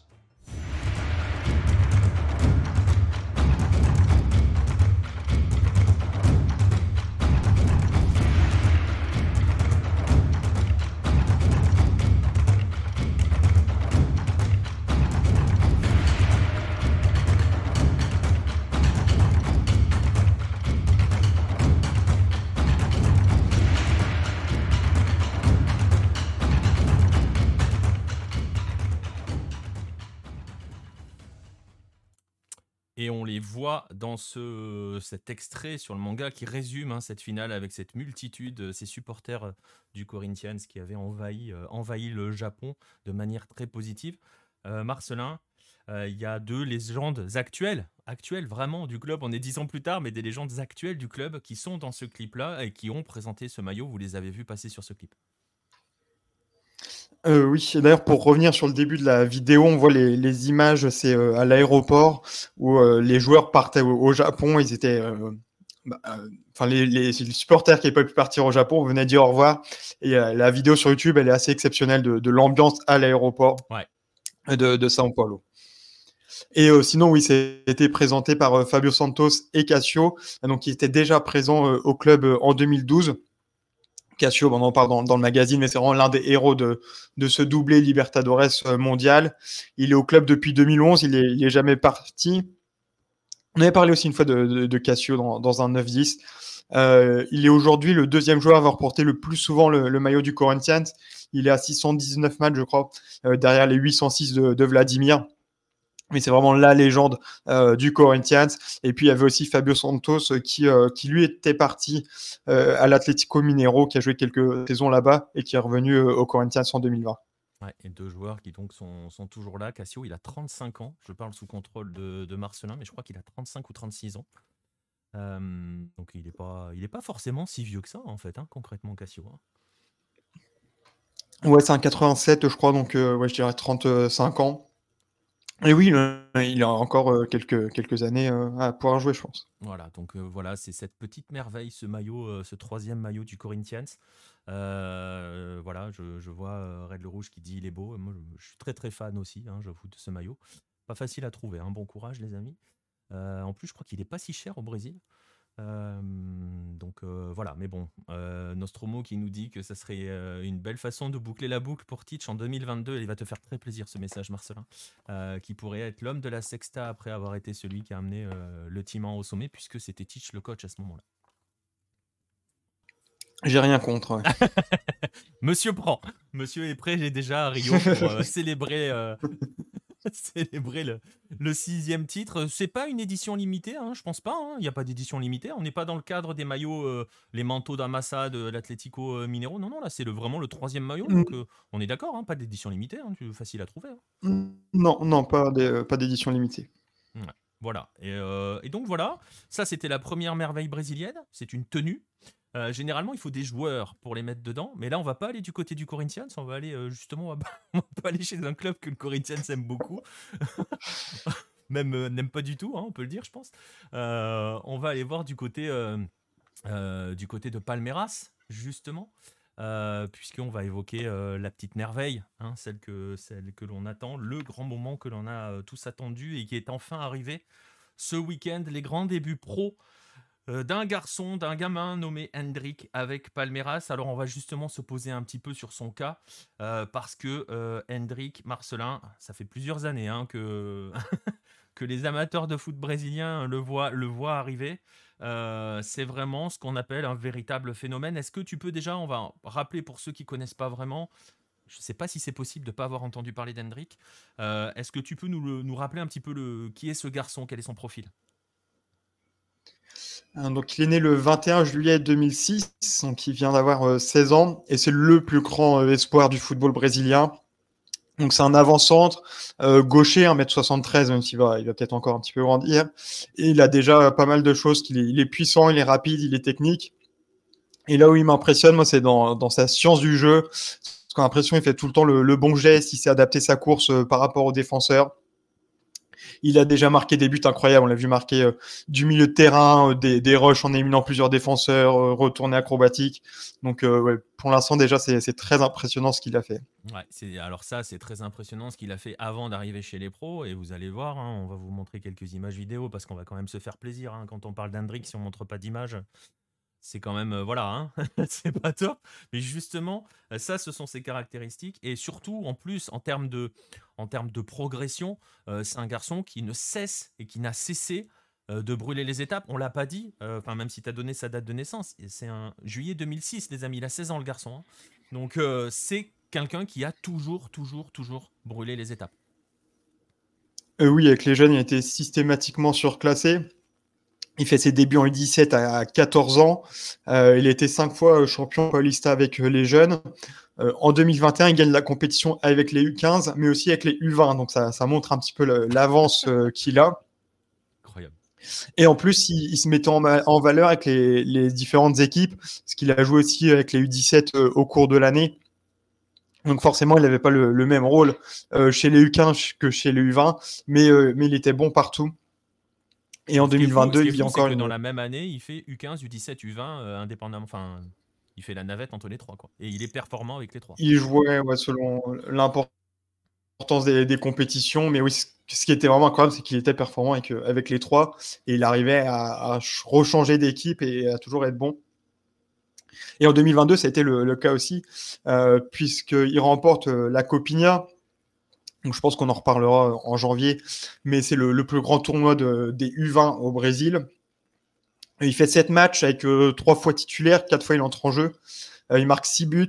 Euh, il met un but en finale euh, avec une victoire 4-0 contre Santos. Je vous les mets les buts. hein, Il est élu meilleur joueur. parle. Je, je vous montre les buts pendant que Marcelin parle et vous allez justement avoir une étendue de la diversité des buts que marque Hendrik. Vas-y, Marcelin. Il est aussi le, le plus beau but de la compétition.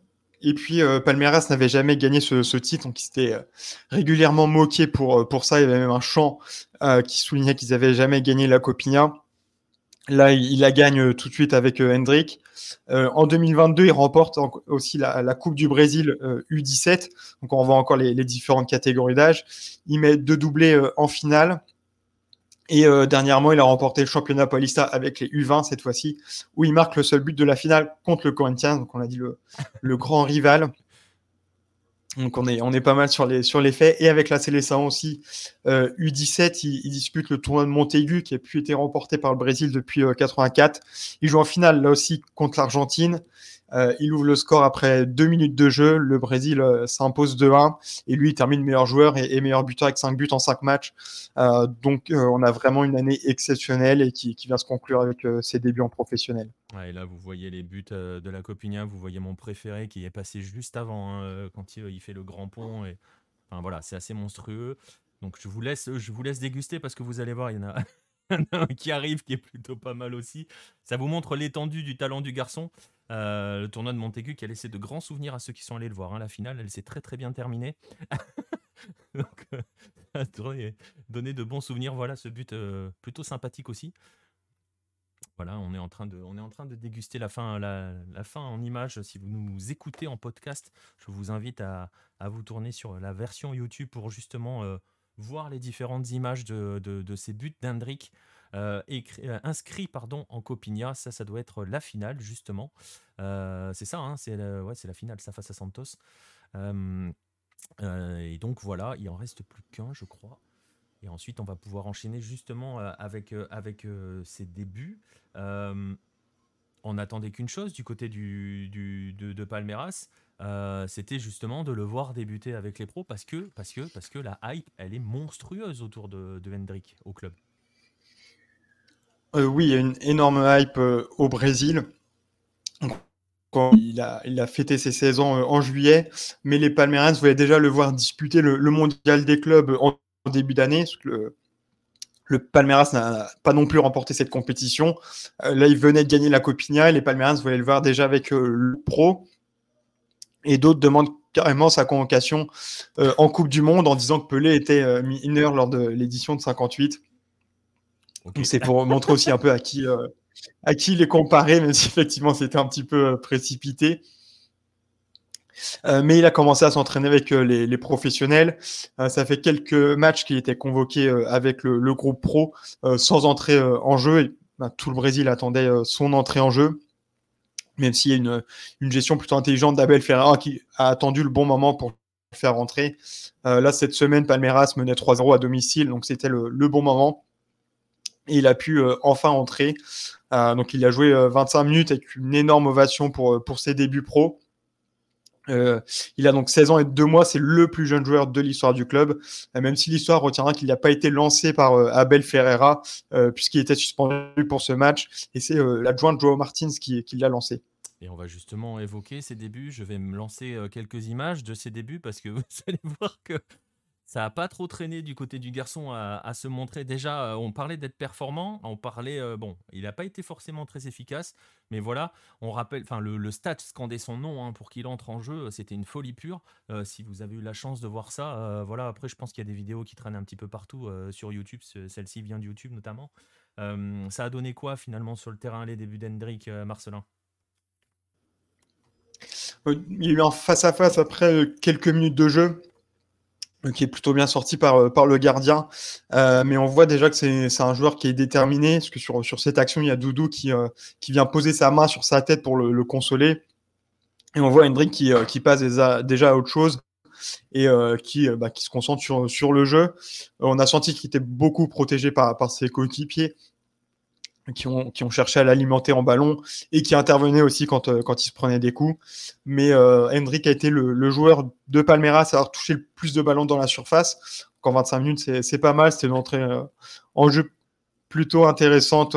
On, sent vraiment qu'il a cette confiance en lui-même, ce qui fait la différence entre les très bons joueurs et les vraiment grands joueurs. je pense qu'il a, il a ce potentiel-là. Et puis surtout, on l'a vu euh, dans le temps additionnel où, il part du milieu de terrain. Euh, il y a trois joueurs de Palmeiras qui, euh, qui, partent vers les buts, il peut les, servir. Finalement, il élimine le, le, défenseur dans la surface très facilement. et après, son, son, ballon piqué est sorti par le, le, gardien. Mais au Brésil, personne ne lui a voulu qu'il ait, qu'il ait choisi la, solution individuelle. si on en veut quelqu'un, c'est à quelqu'un, c'est plutôt au gardien.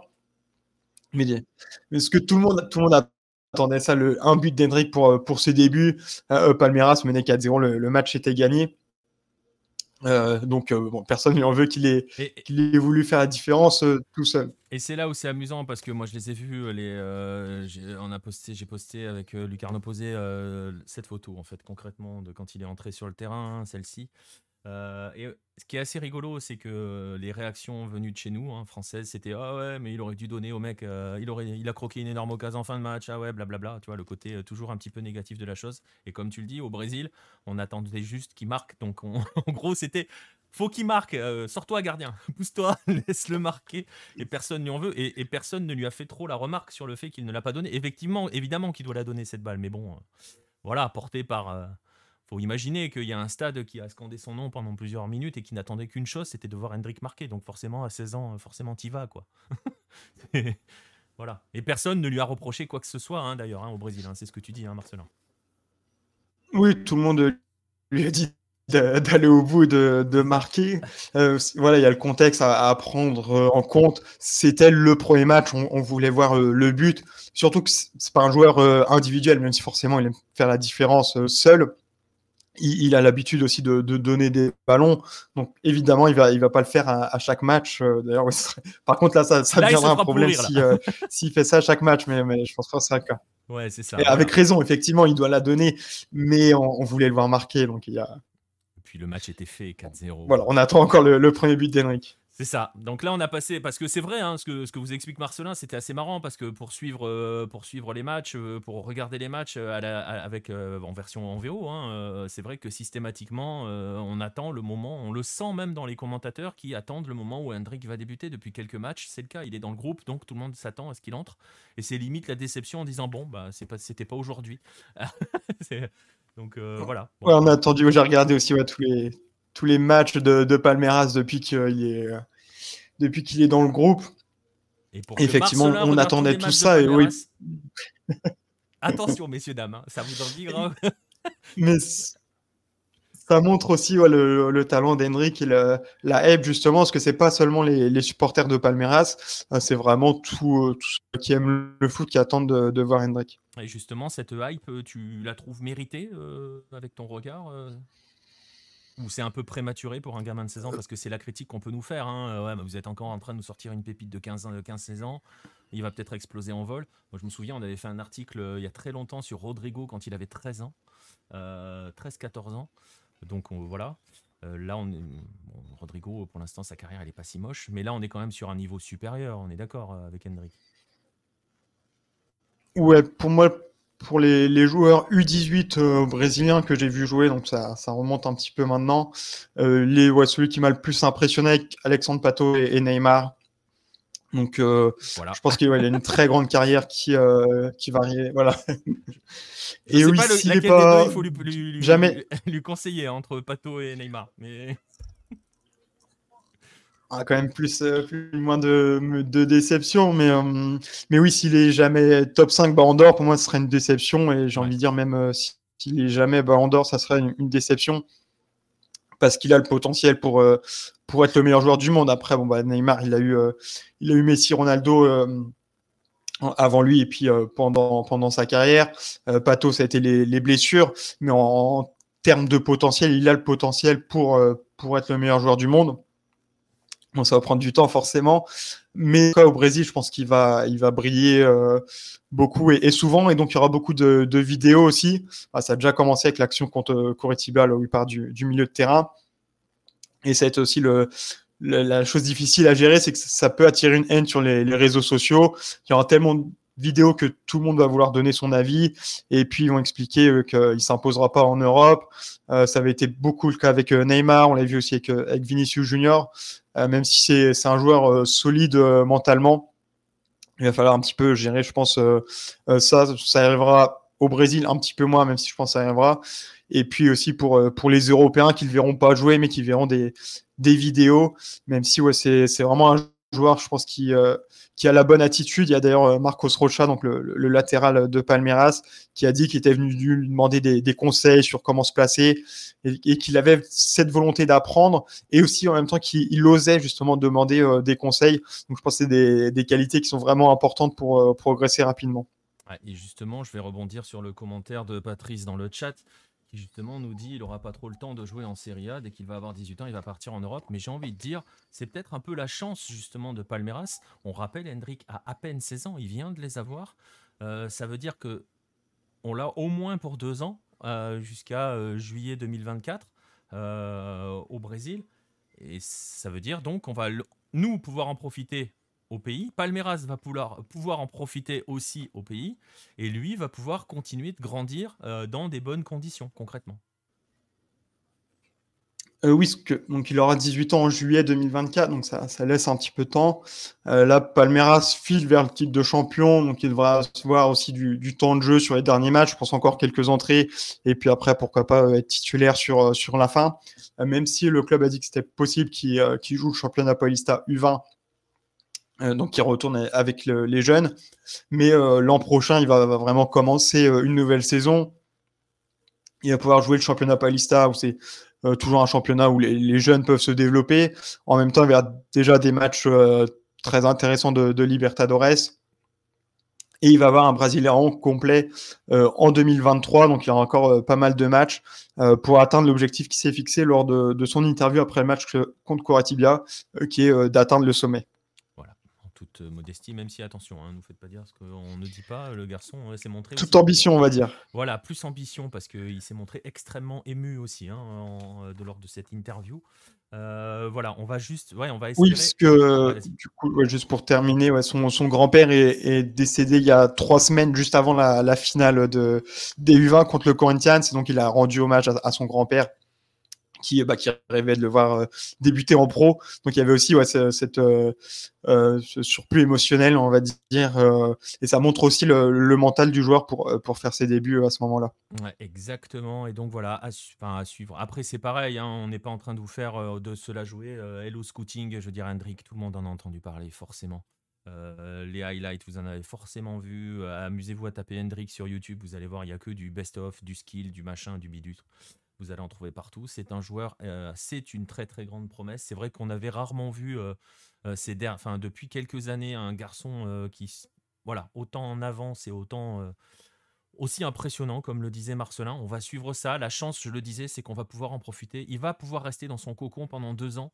C'est pas négligeable quand même cette histoire. ça fait un petit peu penser à Neymar hein, quand même, hein, qui même si Santos à un moment a dû faire beaucoup de sacrifices pour le garder, mais euh, Santos a pu profiter de Neymar. On peut tout à fait imaginer que le plan avec Palmeiras soit à peu près le même, hein, euh, Marcelin. Oui, est-ce que Neymar il commence en 2009 et il part en 2013, donc il y a eu encore eu plus de temps. Euh, pour Hendrix, il va avoir du temps et même peut-être qu'il va rester après l'an juillet 2024. C'est vrai que ça, il peut partir à 18 ans pile, mais peut-être qu'il va prolonger son contrat pour pour que Palmeiras euh, fasse une, grosse euh, vente euh, derrière. Donc peut-être qu'il voudra rester un petit peu plus. Ça, peut dépendre aussi des, résultats de Palmeiras. Mais si s'ils sont en Libertadores 2024, s'ils la gagnent pas en 2023, peut-être qu'il voudra aller jusqu'au jusqu'à la fin de, la saison pour, pour faire le, championnat et puis la, la Libertadores en même temps. Mais après, vu le, vu le talent, bon, on ne sait jamais ce qui peut se passer, mais, euh, mais je vois mal ne pas réussir au Brésil. Donc, euh, je pense qu'il va, il va partir assez rapidement en Europe. Ouais, ouais, ça c'est clair. Là, quant à la question d'où va-t-il atterrir en Europe, c'est une très très bonne question. Euh, très bonne question, Nénès, mais on ne sait pas. il y a des rumeurs de partout, mais il n'y a, y a, y a, rien. Hein, c'est juste des rumeurs pour l'instant. On est d'accord, hein, Marcelin? Oui, non, je crois pas qu'il y ait de, contrat un petit peu comme avec Neymar. Il pouvait y avoir euh, quand il était euh, à Santos. Donc euh, non, je crois pas qu'il y, ait ça encore. Ça viendra peut-être quand il s'il prolonge son contrat à Palmeiras. Mais effectivement, tous les clubs européens sont, sont intéressés. Voilà. Et puis tous les gros, hein, forcément. voilà, on va juste, on verra, on verra, on verra. Et puis on va voir aussi comment il avance, comment il évolue. Euh, s'il continue de brûler les étapes, et puis, euh, enfin, de brûler les étapes, il les brûle pas, hein, il, les, il, les passe, il les passe en avance justement par rapport à tout le monde. Voilà, c'est Hendrik. Euh, suivez les derniers matchs de championnat parce que Marcelin le disait, hein, c'est quasi c'est plié. Hein, Palmeiras, enfin, sauf cataclysme, sauf cataclysme, je vois pas comment. Non, c'est plié. on est d'accord. Voilà c'est totalement plié pour le championnat. Palmeiras va être champion, ce qui veut dire aussi que ce garçon-là va être champion à 16 ans. Euh, je, sais à qui je parle. Donc, euh, Il commence sur un titre. Ouais, je, et puis je sais à qui je parle. Donc là, c'est euh, ma petite bible de football brésilien. il se place où par rapport. Bon, même si le Brasileirão en tant que tel arrive en 71, mais par rapport à sa jeunesse et par rapport à un titre de champion, il se placerait comment? T'as une idée? Ou je t'ai collé? Ou est-ce que j'ai réussi à te coller? Là, un champ... bah après, enfin, faut. Mais Maureen, un champion aussi. t'ai collé. à part Non, Pelé, enfin, mais si on 17 considère qu'il n'y a pas quoi. Bah. Pelé, il n'y a pas. Ouais, même pas, parce que euh, Pelé, le, le premier championnat qu'il gagne, il a déjà 21 ans, championnat national, on va dire. Ouais, euh, c'est ça. il, a, il a déjà 21 ans. Donc, euh, non, je. Et même euh, dans les jeunes, euh, vraiment comme ça, après, on a eu des, des joueurs euh, de. Oui, Robinho, on va dire Robinho, si- s'il faut comparer un. Parce que des mineurs, t'en as eu, genre Glaston ou. ou euh, comment je, Mauro Galvao, par exemple, je crois qu'ils avaient, ils étaient mineurs, mais ils n'avaient pas de, de rôle dans l'équipe, même si bon, Hendrik, euh, c'est pas, pas lui qui aura fait ce, championnat, mais un mineur important. On, on pourrait peut-être Robinho qui, qui le gagne à 18 ans. hein. Ouais, mais bon, tu vois. Avec là, par contre, un, un vrai rôle dans, dans l'équipe. Avec un vrai rôle. Bah, euh, voilà. Bah, on le disait, niveau caractère, euh, est-ce qu'il... alors la question c'est est-ce qu'il ressemble à Neymar au même âge? Oh, Faudrait se rappeler de comment était Neymar à 16. Euh, oh, moi j'avoue, je me rappelle pas comment Neymar était à 16. Après, Marcelin a expliqué hein, que ce garçon-là, mentalement, il était solide et il avait l'air, pour l'instant, malgré son jeune âge, euh, plutôt con- de contrôler les choses. hein. Voilà, hein. si je dois résumer. Oui, ça, et, euh, ouais. et après, Neymar à 16 ans, j'ai l'impression qu'il n'a pas encore ce, cette ose, même si euh, avec, euh, avec les jeunes, il commence à, à 17 ans en, en équipe pro, mais c'est pas comme euh, Hendrik avec les jeunes où. Enfin, il, a vraiment ouais, cette attitude de vainqueur, je trouve, et, euh, et on le sent plus déterminé que, que Neymar.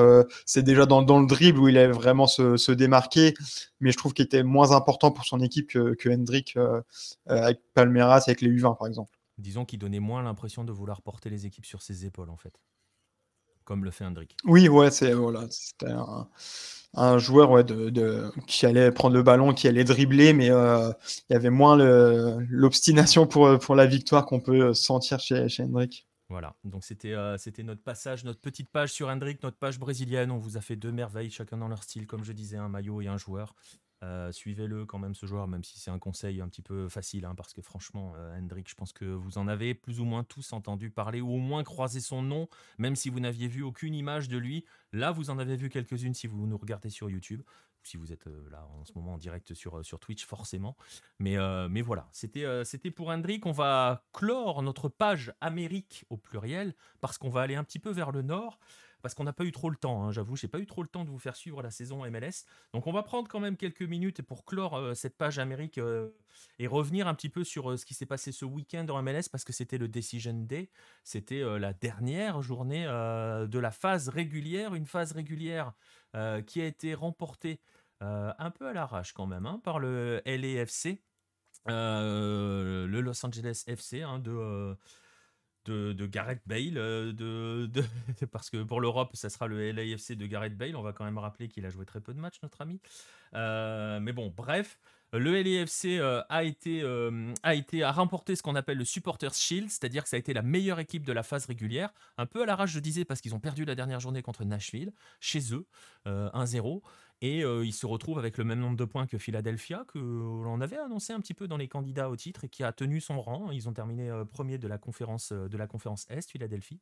Et ça s'est joué au nombre de victoires, hein, parce que le critère discriminant, c'est pas la différence de but, sinon ça serait Philadelphia, ça serait l'Union qui aurait été vainqueur du Supporters Shield. Voilà.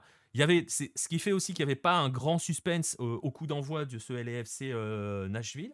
Mais voilà, je vais quand même vous montrer un petit peu les classements. On était à l'ouest, comme ça on va faire un petit point euh, sur ce qui s'est passé en MLS. Voilà le classement final de la conférence ouest. Je le disais, remporté par euh, le LAFC. La grande surprise, entre guillemets, c'est de trouver deux clubs texans aux deuxième et troisième position, tant ces clubs texans étaient à la rue l'année dernière. Alors autant Houston est resté à la rue un petit peu cette année, autant le- les deux autres, Austin et Dallas, Austin qui avait euh, voilà, bien démarré l'année dernière et vite s'était effondré, là cette année ils ne se sont pas effondrés. Équipe très séduisante à avoir joué.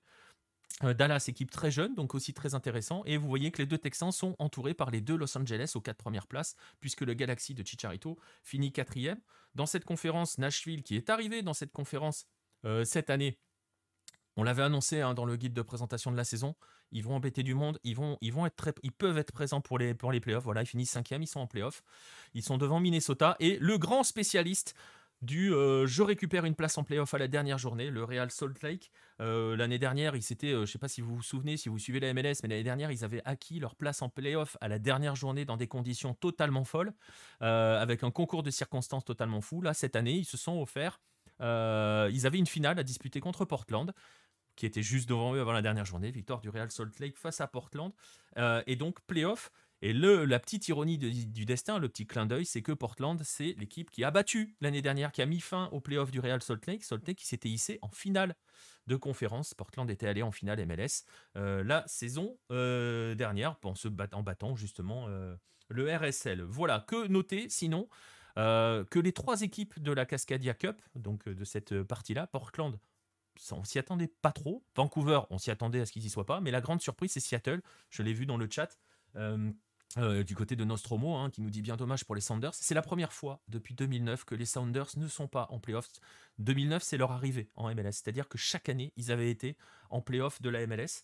Euh, ça sent la fin de cycle pour Brian Schmetzer. Ça va être très bizarre à gérer parce que, je le rappelle, si vous n'avez pas suivi l'Amérique du Nord, mais Seattle a réussi un exploit cette année puisqu'ils ont gagné la Ligue des Champions de la CONCACAF. Et donc, ils seront le représentant nord-américain. Ils seront le premier représentant MLS depuis 20 ans en finale et le premier représentant en finale de la Coupe du Monde, en phase finale de la Coupe du Monde des clubs.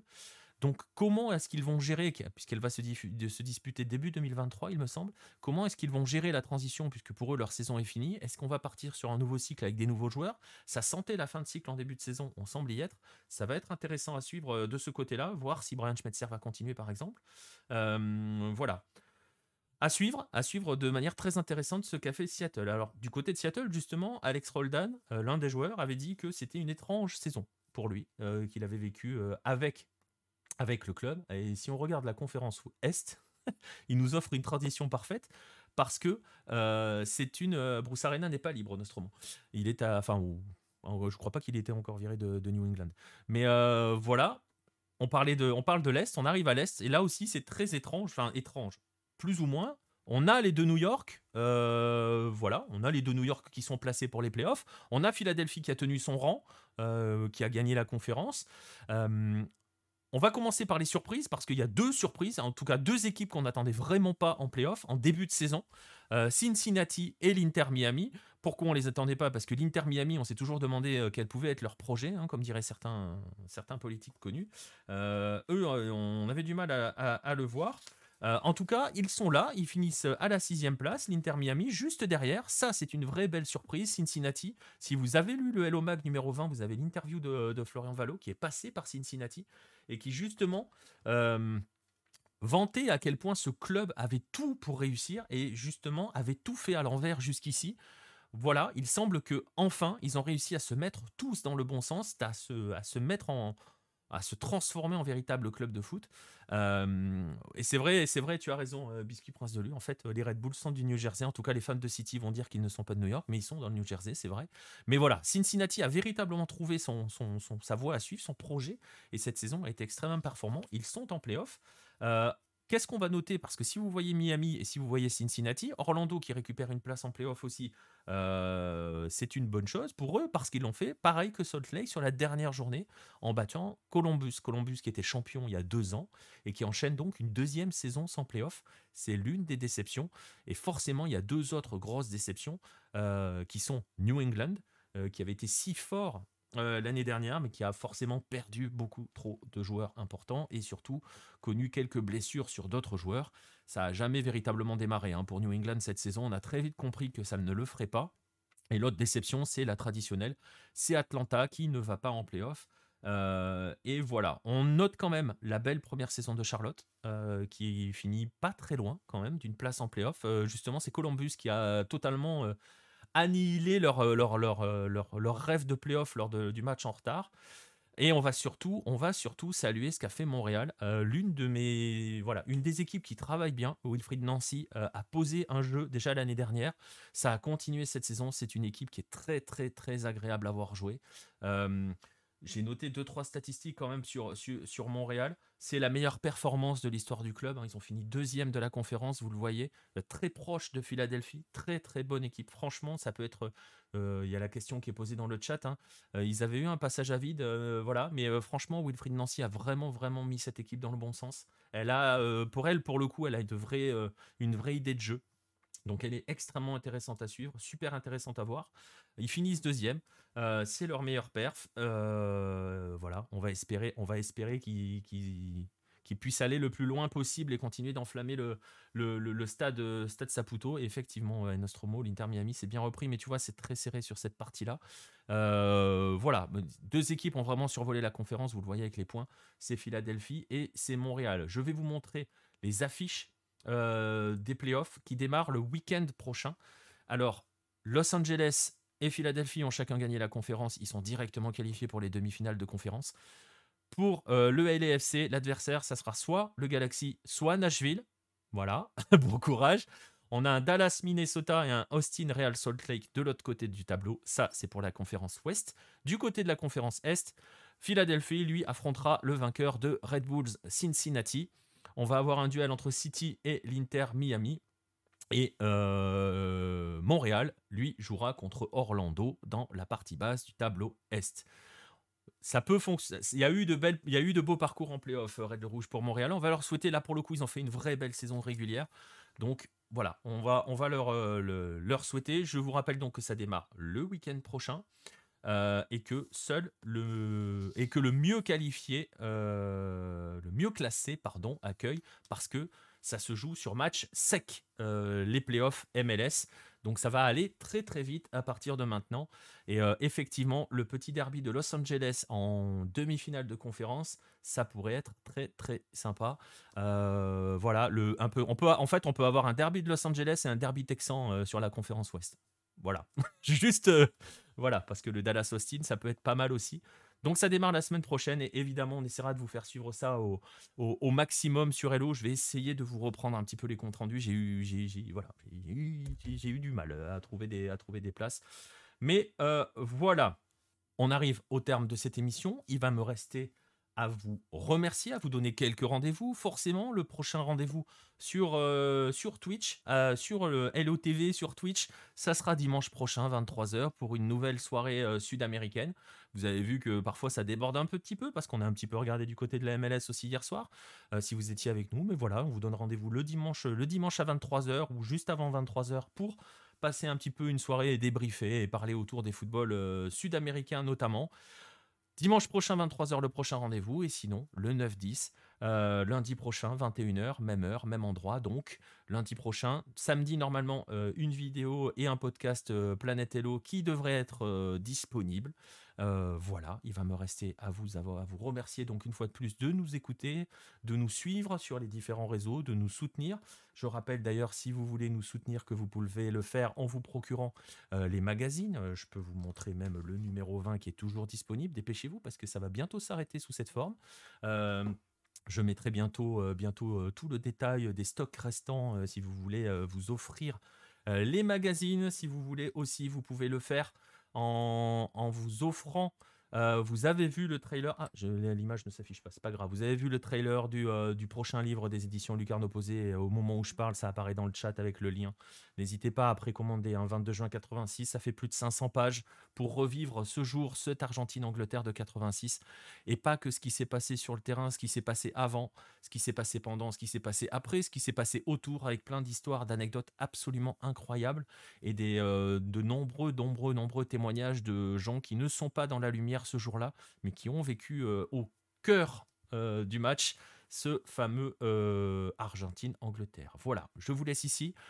Passez une bonne semaine de foot. On se donne rendez-vous dimanche 23h pour une soirée Sudam ou alors lundi prochain pour un prochain 9-10. Salut tout le monde.